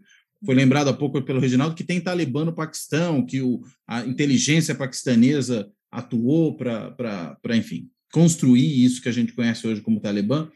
Uh, e a gente está falando ali de uma orientação do Islã que me parece que é muito próxima, né? A que existe no Paquistão e a que existe no Afeganistão. Posto tudo isso, uh, uma coisa que chama atenção é que há poucos anos atrás, enfim, sei lá, 20 anos talvez, nós tivemos uma primeira-ministra paquistanesa, né, a Benazir Bhutto, né, que uh, como é que um país com esse perfil torna possível isso? Acho que isso talvez seja uma coisa interessante para tentar entender como é que o papel da mulher é de fato percebido nessas sociedades, não? É, como é que a gente pode entender esse fenômeno num país enfim, tão próximo ao Afeganistão, que é o Paquistão, com uma primeira-ministra? É bem difícil. Está falando da. Da, da Benazir Bhutto. Da Benazir. Isso. Não, e no Paquistão, eu não conheço. Tem muitas mulheres no parlamento. Hum, mais do que no Brasil, inclusive, né? Hã? Mais, mais do que no Brasil. Isso. É, eu vi isso aí. Então, é, mas só uma coisa, eu não sei, mas você trouxe uma questão muito importante, porque justamente para demonstrar o quê? Que a forma pela qual se é, usa a Sharia e o Islã no Afeganistão pelo Talibã é muito particular. Então, é o Islã do Talibã. E o Paquistão sim, não faz isso. O Paquistão, você falou bem, não faz tanto isso. Tanto é, tanto é, Cláudio, vou te tá. contar uma história. Tem um livro, eu não vou lembrar agora o nome do livro. Eu postei, é que está em Ribeirão esse livro. Tem uma tese de uma psicóloga que eu li já faz algum tempo, que é sobre o movimento feminista eh, da, do Afeganistão, do hum. Haura, né? Eu até postei uma foto deles hoje, né? O que, que essas meninas que são, faziam? São as mulheres que andaram, fizeram uma marcha esses dias? Isso, é, uhum. mas, é, mas assim, o que, o que, o que, o que, o que essas meninas faziam? Elas não podiam, é, elas usavam a burca, elas, elas tinham uma ramificação que vinha do Paquistão, desse movimento de mulheres do Paquistão, que acho que foi montado até no Paquistão esse movimento, e aí elas iam até o Paquistão, pegavam uma câmera de filmar, colocavam embaixo da burca e elas filmavam né, essas violências. Então, muito das violências que, que a, a, gente teve acesso de que se acontecia no Afeganistão foram filmadas por essas mulheres. E essas mulheres, elas, é, e, e conta no livro, né, como é que elas faziam. E era uma ligação com essas mulheres paquistanesas. Hum. Então, era um grupo de mulheres. Então, tem várias histórias que elas vão contando, como é que elas, elas, elas, tinham, elas têm código, sabe, de, de a que hora que elas vão fazer, que, que, que resposta elas vão dar lá para o, sei lá, não gosto de chamar de soldado, né? Mas para o cara que fica vigiando a rua e tudo mais. Então, elas tinham todo um código, uma estrutura ali de tentar fazer com que aquelas imagens chegassem mundialmente. E conseguiram. Hum. Então, isso já na época, isso na década de 90. Com o Talibã né? no poder. Com o Talibã no poder. Então, elas já tinham esses esquemas. E aí, esse livro é muito interessante porque a, a essa psicado, psica, psic, psic, ai, gente, pesquisadora vai entrevistar essas mulheres, né, esses uhum. movimentos. Hoje, obviamente, elas não andam com as câmeras escondidas. A pergunta que a gente tem que fazer é assim: elas vão voltar para isso? Elas vão ter que voltar para esconder as suas hum. câmeras? Porque a gente tem a coisa do celular, hoje a coisa está muito Sim. mais avançada. Mas era, tudo era financiado pelo Paquistão. Ah, uma outra coisa, eu vi num, que a França pode pesquisar, eu vi mencionado num livro sobre o Afeganistão. Estado Islâmico tem, quando o Talibã começou a ver o Estado Islâmico lá, eles viram uma diferença. Ah, os militantes do Estado Islâmico, muitas eram mulheres, e o Talibã não tinha. Interessante. É, isso tem mesmo, né? Porque o Talibã é um movimento dos alunos das escolas, né? Das madraças. e aí são só homens mesmo, né? São madraças. Talvez isso ajude a entender por que, que a gente tem essa situação. É. Agora, será que o Paquistão pode ser um, um vamos dizer, um, um fator de uma relativa abertura, liberalização, mudança no, no Afeganistão, aí, aí estamos pensando demais. Porque é, quando se sei, fala em, em, moderação é, do Talibã, eu, eu tenho dificuldade eu, de acreditar. É, eu né? também tenho dificuldade. Eu acho que o machismo, ele impede. Moderação. Uhum. É, eu acho que é aquele machismo mesmo da violação dos direitos das mulheres, como existe em todo mundo, Uhum. Isso, é, isso, isso impera. Então, eu não acredito nessa mudança. Agora, eu acho que a gente tem que tentar ver, né, esperar um pouco mais para ver que como é que ele vai lidar com essas mulheres e como é que essas mulheres de agora vão lidar com eles? Porque também tem uhum. isso, né? E, e, eu acho que também o, o, todo o aparato, eu saí de uma mesa agora do pessoal da UOL, assim, tinha uma representante do, né, dos direitos humanos, então acho que a gente tem todo um aparato muito mais atento, né? Eu acho que a gente tem mecanismos hoje que são muito mais rápidos do que há 20 anos atrás. Questão de internet, questão de rede social, então tudo isso a, a gente sabe muito mais rápido hoje as coisas, né? É, mas Agora, aí faz o quê? aí é, constata é. e faz o quê? Quem entra lá? É. Eles vão reprimir. Isso é. é início. Agora, voltar ao que o Cláudio falou. Pensa bem, Cláudio, em termos de, de política de manutenção de poder. O que, que interessa para o Paquistão? Um Talibã Moderado ou um Talibã mais radical e firme? Mais Presumo radical. Que moderado. Ah, mais radical? Por quê? Para o Paquistão é. Para Por o Paquistão é. Eles precisam fazer esse jogo com a Índia e a região. Eles são seu... Se o Talibã ficar paz e amor, não adianta nada para o Paquistão. Eles Mas não pode ter consequências para a política interna paquistanesa? Não, eles acham que controlam. Aí ah, é bom. que está. Essa é a grande questão. Tá. Outros é, acharam também, né? Não, o Talibã, se largar do Paquistão, acabou. Adeus também. Eles sabem disso. Então, é uma relação importante. Ele não pode desgrudar. Ele, ele pode ter problema com a, futuramente com a China, que é outro problema. Por quê? Os Uigur.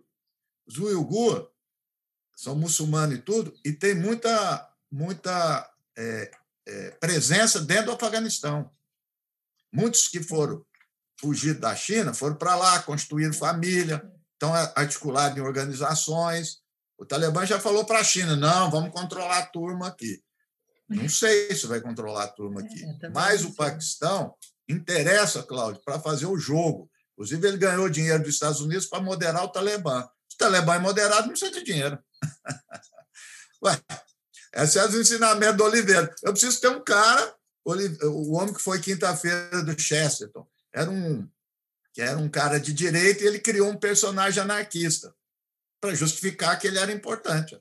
Hum. Se não tiver um anarquista, que, que graça que tem. Então dizer, ele tem que ter você um. Você cria um desse. problema, num certo sentido, mantém um problema para poder vender uma solução. É né? isso. É isso. Eles, o, o Paquistão, em 20 anos, ganhou, não foi bilhões, trilhões. Quantias assim astronômicas dos Estados Unidos. E não mudaram em nada o relacionamento. Hum. Entendeu? Agora, é o que você está falando, tudo corre risco. É um país que tem um exército poderoso e, e artefato nuclear. Então, todo mundo olha para o Paquistão com cuidado também. Né? Agora, ele, ele não interessa. Interessa um talibã aqui que ele vai manobrar. O talibã, agora, no início, vai fazer essas movimentações. Com certeza. Mas ele não pode deixar perder sua razão de ser. Senão não é mais o talibã, é outra coisa. Como é que eles vão perder isso? Né? Então, eles vão manter é, essa coisa com as mulheres tal. Até porque, eu estou pensando alto aqui, hum. eles vão fazer umas mudanças, aonde? Nas capitais. Aí o Ocidente olha, né, acha que está tudo bem. Repito, 75% da população está no meio rural que ninguém vê. Uhum. Aí eu quero ver. E aí eu, eu acho que eu já falei para a França, foi de passagem que eu li uma pesquisa das mulheres uhum. lá, frente à guerra. É muito interessante. Então, a pesquisadora é muito clara. Então, essa classe média, tudo, embora. As outras, o que, que fariam? Não é que ela gosta ou não gosta do Talibã, Sharia ou não. Quer paz. Está cansado de guerra, os filhos estão morrendo. Eu entrevistou mas uma mulher é, que tinha mas, quatro filhos, morreram mas três. Isso, mas isso é um discurso que eu vejo, pelo menos, então, na Síria. Eu vejo todos é, os países. Na sim. Síria, por exemplo, você vê esse discurso. Quer paz? Não, não quero saber se é baixar, se não é não baixar, eu quero paz. Sim, é isso, é isso que eu estou dizendo, não tem nada Hobbes a ver explica. com o Islã. Hã? Hobbes explica. É, ué. É sobrevivência, a pessoa quer, quer sobreviver, ponto final. Quer dizer, se for para fazer. Ela diz: se for para os Estados Unidos sair o Talibã chegar no poder, vai ter paz? Se for, estou apoiando. Se não, tô... é, Então, as pessoas estão cansadas. Morreram, ninguém sabe direito, mas é mais de 300 mil. É a estimativa de alguns institutos, 300 a 400 mil, fora outras consequências, deslocados internos, deslocados fora. Acabou, o país está arrebentado. É. Então, as pessoas também. Então, aí olha Cabul, acha que a realidade é essa. Não, e tem uma outra coisa, né? Há, há muita gente dentro do Afeganistão apoiando. Claro que tem. Claro que Entendeu? Tem. Muita gente apoiando. Então, a impressão que dá é que é, é, o nosso está todo mundo contra, porque mostra só a imagem lá do pessoal no aeroporto, é, é como mas... se aquilo fosse é, o Afeganistão inteiro, que é uma parte, mas não quer dizer que é. não tenha gente apoiando. Agora, vir falar que o, que o Talibã é luta contra o imperialismo, pelo amor de Deus. Né? pelo amor de Deus. E mas há quem diga. Tem que há quem diga. Houve quem, quem, houve quem dissesse. Pelo amor de Alá. Não, precisa também. Não, porque a questão é o seguinte: vou voltar essa coisa. E que é uma vitória, né? Que é uma vitória do. Da coisa do Islã. Eu tenho, eu, eu tenho muito cuidado com isso. É assim. Uma vez eu estava no Reumir Nasser, né, que ele já faleceu. Aí estava a questão da Primavera Árabe. Hum. Aí dizia: não, o Islã não é da guerra, o Islã é da paz. Não, o Islã é. não é da guerra nem da paz. Não tem nada a ver com isso. Quem tem são as organizações, são os atores que fazem a guerra e fazem a paz. Só isso. Ah, Porque senão vai para o outro lado. Não, é paz. Não, não é também. A, tem, gente, a gente costuma fazer. Que eu posso... quando, quando eu vou ensinar etnografia para os meus alunos, eu falo assim: é, ah, como é que eu tenho que escrever de novo? Primeiro você dá o contexto. Aí você me fala quem são os atores. Aí você me fala o que, que os atores fazem. É isso. É esses três pontos. É, porque, veja, quando eu estava falando lá do suicídio, o primeiro grupo a praticar de forma é, o atentado suicida de forma sistemática foi os Tigres Tamil, que era maoísta. Uhum. Aí eu até falava gozando, fala que o Islã vai encontrar as virgens, então o pessoal vai encontrar o Mao Tse Tung. Aí o, o Ilan Pape, o Ilan Pape, o Robert Pape, fez a pesquisa simples, Cláudio que tem tudo a ver com teoria sociológica, esse pessoal de RI não sabe nada. que, que ele fez? Foi lá olhar a trajetória dos suicidas no Líbano, porque uhum. no Líbano, no Oriente Médio, começou em 81, contra a ocupação israelense. Olha, olha o que, que ele chegou. Primeiro, distinguir a motivação é, do suicida dos objetivos da organização, que organizou o atentado suicida. Então, quem organizou é, o 90% dos atentados suicidas foi o Hezbollah.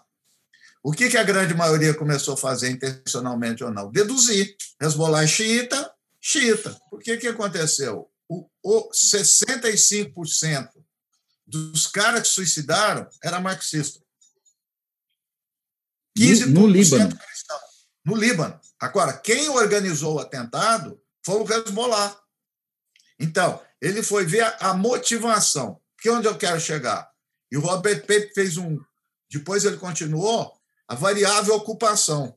Lugares onde tem ocupação e guerra, a, a possibilidade de atentado suicida, quando a simetria é muito grande, é imensa. Eu vi uma entrevista do cara do, do Talibã, eu ponho até uma parte lá no meu livro, ele dizendo o seguinte: atentado suicida é, é barato e incomoda, deixa os americanos apavorados. Então é isso, não tem nada a ver com o Islã, não tem nada a ver com, hum. com nada. Então, tem a ver com estratégia. Que... É, uma estratégia. É isso aí. Mas... Estou vendo aqui uma, uma, uma, foto aqui do que o Renato Costa colocou, acho que o Renato. É, é da papoula, né? Da plantação de papoula. Hum. Dá para ver, né? Depois você me manda a foto. Ah, achei bem bacana isso aqui, os afegões aqui que leio. É, eu, eu acho que assim, para encerrar, eu acho que é importante a gente ter o discernimento de que é, não dá na questão das mulheres, a gente está tá, tá nesse rebuliço, não dá para dizer muita coisa ainda, né? A gente já tem esses movimentos, já tem as manifestações, ah, já, já, já vi que, por exemplo, tem Talibã batendo na porta da casa das pessoas para ir atrás das militantes, enfim, tem muitas informações, mas elas estão um pouco desencontradas ainda, são difíceis ainda de é, delimitar. Mas eu acho importante a gente sempre ter esse contexto histórico, ter esse contexto do entendimento da religião, não fazer que as nossas militâncias é, revertam islamofobia, em ataque às pessoas que estão lá pegando ônibus, né? A gente já, já recebi algumas mensagens aqui absurdas, assim, e, e não é pouca coisa, gente. É, quando eu falo é porque é muita coisa, assim. Tanto é que a minha aluna tem uma é, orientanda de C, de PUB, que trabalha com o projeto de uhum. islamofobia que eu coordeno, ela me escreveu na segunda-feira, olha, na segunda, nós estamos na sexta. Professora, tá demais, né? Porque ela, o trabalho dela é olhar as redes sociais para mim uhum, e coletar uhum. esse material. Professora, tá demais. É, é assim, é um ataque islamofóbico atrás do outro, que são violências, né? Então, eu acho que isso é importante a gente estar tá trazendo. Como é que uma questão geopolítica, de um determinado contexto social, reverbera, vira gatilho para a nossa, nossa sociedade, a sociedade brasileira. O que, que, o brasileiro tem a ver com o hum. Afeganistão? O que, que ele tem a ver com essas. Né? Porque gera isso bastante tensão, né? principalmente nessa classe social dessas mulheres revertidas, muitas mulheres né, uhum. de classe média baixa, enfim e que precisam pegar transporte público. Então, acho que a gente tem que olhar também essas questões, né, de como e nunca é, achar que essas mulheres afegãs, porque o que eu tenho visto também, ah, são as coitadinhas. Espera aí, gente, vocês estão é, errando o foco aqui, né? Não, não estamos falando de mulheres coitadinhas, mas de mulheres que estão na resistência. Eu costumo hum. dizer que os homens fazem guerra e as mulheres lutam, né? A guerra é feita pelos homens, né? Eh, e as mulheres estão na luta, estão na resistência. Então, a gente vai continuar aqui na resistência, e eu acho que é, o, a conversa de hoje, todo o aprendizado com o Reginaldo Nassi, grande professor, traz todas as explicações, tudo que você. Eu estou louca para ver o livro dele, eu estou achando que ele combinou com o Talibã para o livro dele vender. Eu quero 20%, quero 20% desse o livro. O inverso. É o inverso. O Talibã prejudicou, ele antecipou. Então, mas eu quero 20% desse, da venda desse livro, porque todo lugar você, ah, porque não, espero, o professor Reginaldo acabou de escrever um livro, nós vamos ler aí. É, não é nada, é uma sistematização. Aqui, aqui ninguém lê nada e sai falando. Ô, Reginaldo, aproveitando para a gente caminhar para o fechamento, Franci, Quer dar uma, uma fechada? Porque a gente está estourando o tempo, inclusive tá o seu, né? Ah, pois é, o meu o pessoal está já nem leio mais as mensagens. Olha, eu queria agradecer muito, Cláudio, foi muito bom te rever nesse, nesse bate-papo aqui. Reginaldo, a gente está junto de novo. Eu falo assim, Reginaldo, estamos juntos, né? Segunda-feira de novo. E, e, eu acho que é bom, acho que o conhecimento, acho que a academia, todas as pesquisas que a gente faz, vem fazendo, o nosso olhar crítico para tudo isso, eu acho que é sempre bem positivo. Muito obrigada pelo convite, né? Por, vou ficar acompanhando agora fora da política, né? Não tem salvação, não tem. Porque tudo é um ato Nenhuma. político, né? Uma, um dos meus artigos, inclusive, quando eu falo sobre o lenço, eu falo o lenço, hum. ele é empoderamento, ele é político e ele é religioso. Então, hum. né? O meu corpo é político, né? Que é uma das discussões que eu fiz outro dia com as meninas da, da Peita, né? Meu corpo é político. Então, acho que a nossa resistência aí é, é importante nesse momento, né? Obrigada. Muito bom. Obrigado a você, França. Reginaldo, aproveita suas palavras finais para falar o título do livro, quando que deve sair, é, e aí você e fecha. Que os amigos vão receber com autógrafo. Com casa. certeza, é, inclusive eu. O livro, é, o livro é A Guerra contra o Terror, dois pontos, os Estados Unidos e os amigos talibãs. Hum. Eles viraram amigos. E deve sair é até quando? É, porque ele é Mulá, ah, ele foi instituído a Mulá. A editora está fazendo tudo possível, que era para lançar em setembro, né? Em torno aí do 11 de setembro, né? Bem, e agora com esse evento, mais um motivo, né? É, mas não sei se vai dar. É, então, é, são sete capítulos. O primeiro capítulo eu pego esse pré, é, esse momento pós-saída de União Soviética, quer dizer, como é, que, como é que vão se construir esses grupos terroristas, é, jihadistas? Constituição deles, né, a trajetória. É, o outro, outro é, é são os atentados, são os atentados e a reação aos atentados, como é que eles foram feitos, como é que foi a logística, a ideia política e tal. E aí depois eu vou pegar o, é, pelo pelos Estados Unidos os governos, né? Os dois governos Bush dois governos Obama e o governo Trump. Né? E, e, a coisa. Agora, é, é, a ideia é ter um panorama, é um livro mais, não um perfil acadêmico, mais narrativa histórica. Às vezes eu paro faço algum comentário pontual, mas é para ter uma ideia disso que a gente está conversando aqui, uhum. né? É, de processo histórico. E é, o que eu tenho feito, e aí o que eu gostaria de colocar também, quer dizer, é um trabalho importante, eu acho que de todos, mas que de Oriente Médio ou de Afeganistão, é de não deixar essa questão como se fosse algo muito particular, né? É, ver que há o histórico, há o particular e há as singularidades, mas que elas são essas singularidades, essas particularidades são podem ser compreendidas pelos conceitos e os fundamentos das ciências sociais que explica Brasil, América Latina e todo lugar. Eu tenho feito isso também com Palestina. Né? Então, é, há uma racionalidade nas, nas ações desses grupos. Então, inclusive, no, não dá para fazer isso no livro, eu, eu, eu coloquei na introdução para saudar e, ao mesmo tempo, fazer uma crítica. É um livro famoso, que é uma maravilha, da Barbara Tuchman, né? A Marcha da Insensatez, de Troia, Vietnã, que ela analisa de um vigor extraordinário, foi ganhou tudo quanto é prêmio, mas o ponto, a perspectiva dela não é de ciências sociais, é que como é como se os aqueles que decidissem tinham uma tem um lugar ali para consultar a razão e a razão permite não ter guerra. Né? E aí eu falo que não, que tem racionalidade nesses atores e essa racionalidade se, se traduz de interesses, de poder, de lógica econômica. Né? Então, usa para as duas coisas. Tem um livro fantástico, mas que é, é que é para isso. E que o livro traz também que é a ideia de que é difícil controlar os acontecimentos, que eu conto o caso, que o McNamara conta, secretário, que na, no meio da crise dos mísseis, o Kennedy chega um belo dia com a reunião do staff, que podia ter guerra nuclear, e dá o livrinho da Bárbara Tuchman, para cada um ler à noite para amanhã discutir. Por quê? Por causa da imprevisibilidade. É outro livro dela que se chama Canhões de Agosto. Que às vésperas da Primeira Guerra Mundial, todo mundo achando que ia ser um negócio tranquilo. Todos estavam achando. Né? Então, essa ideia de que se você desencadear um processo, depois ninguém volta atrás. Né? Então, essa ideia desses processos que têm sido desencadeados, no caso aí que eu estou analisando, é, do Oriente Médio. Né? Em nenhum momento do livro eu não tenho conhecimento, nem quero ter, já falei isso para fazer, de Islã, porque isso não adianta nada para entender política, só prejudica. Não tem nada a ver. Né? Ah, era, é, o, o Talibã era inimigo do Irã, agora são aliados.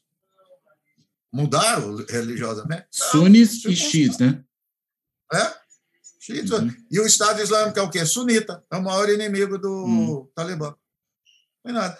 E eu, por acaso, eu cito dois parágrafos, porque não dá para adiante, eu li um livro fantástico de um historiador inglês, mostrando que esses conceitos de Pashtun, etc., que a gente fica repetindo, não existia, foi criado pelo antropólogo francês no início do século XX. Né? E aí ele fala a ideia do mito. Né? O mito é uma invenção, se você acredita, ele passa a existir. Então, hoje, essa ideia de etnia é usada pela CIA. E, por vezes, os próprios afegãos reproduzem, mas não tinha, não existia etnia. Então, é, fica essas ficções, você cria, acredita nela, ela vai embora, né? Ela vai. Então, destituir um pouco essas, essas questões e as pessoas conhecerem, ler história, ler coisa e tal, se interessar por isso. Não adianta ficar chutando isso é imperialismo. A esquerda está um horror, é um negócio. Não é só o PCO, não, viu? É, de vez em quando aparecem uns aí de organizações não, um não. maiores falando bobagem também. A maioria aí das pessoas de esquerda aqui, nós, saudou a, aspas, a vitória do Talibã. Pois é, é, muito complicado isso. Não, e a outra, que é pior, hum. é de, de, de, de, análise. Falar que acabou os Estados Unidos. Como é que... Morreram 2.500 americanos, Estados Unidos estão intactos em tudo, tem um poder militar maior do que tinha 20 anos, poder econômico maior. Qual o problema para os Estados Unidos? O projeto norte-americano no Afeganistão falhou. Ok. E aí, os Estados Unidos tem outras coisas para fazer na vida. O Biden falou, quer dizer, correto, tem pandemia, tem economia, tem China, tem não sei o quê, tá, tá, tá. Vai embora. Como é, que, como é que acabou os Estados Unidos? Está todo mundo falando isso. É uma bomba. O cara tá louco. Tá louco. Mas é isso aí. Muito Valeu, bem. Bem, Reginaldo, então quero agradecer muitíssimo a você, agradecer também. Agradecer. Obrigado, obrigado. Isso não existe. Agradecer. ah, não, quero Dever agradecer moral. por essa conversa ótima aqui que a gente teve, eu, você, a Franci Rose. Ah, uh, e feitos aí esses agradecimentos, eu vou fechando por aqui. Quero também agradecer, ainda que, que seja o dever moral, como falou o Reginaldo, é, a quem assiste o canal do YouTube, a quem ouve o podcast. Lembrando que agora tem também o blog no site da Carta Capital. E falando tudo isso, eu fecho e até a próxima.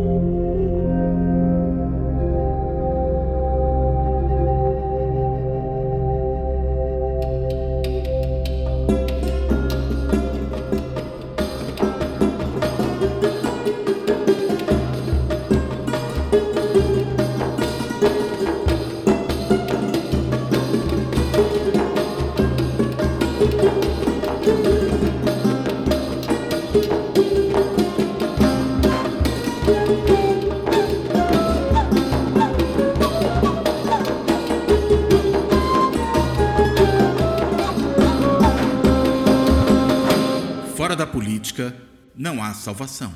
Um podcast para discutir política. Também disponível no canal do YouTube.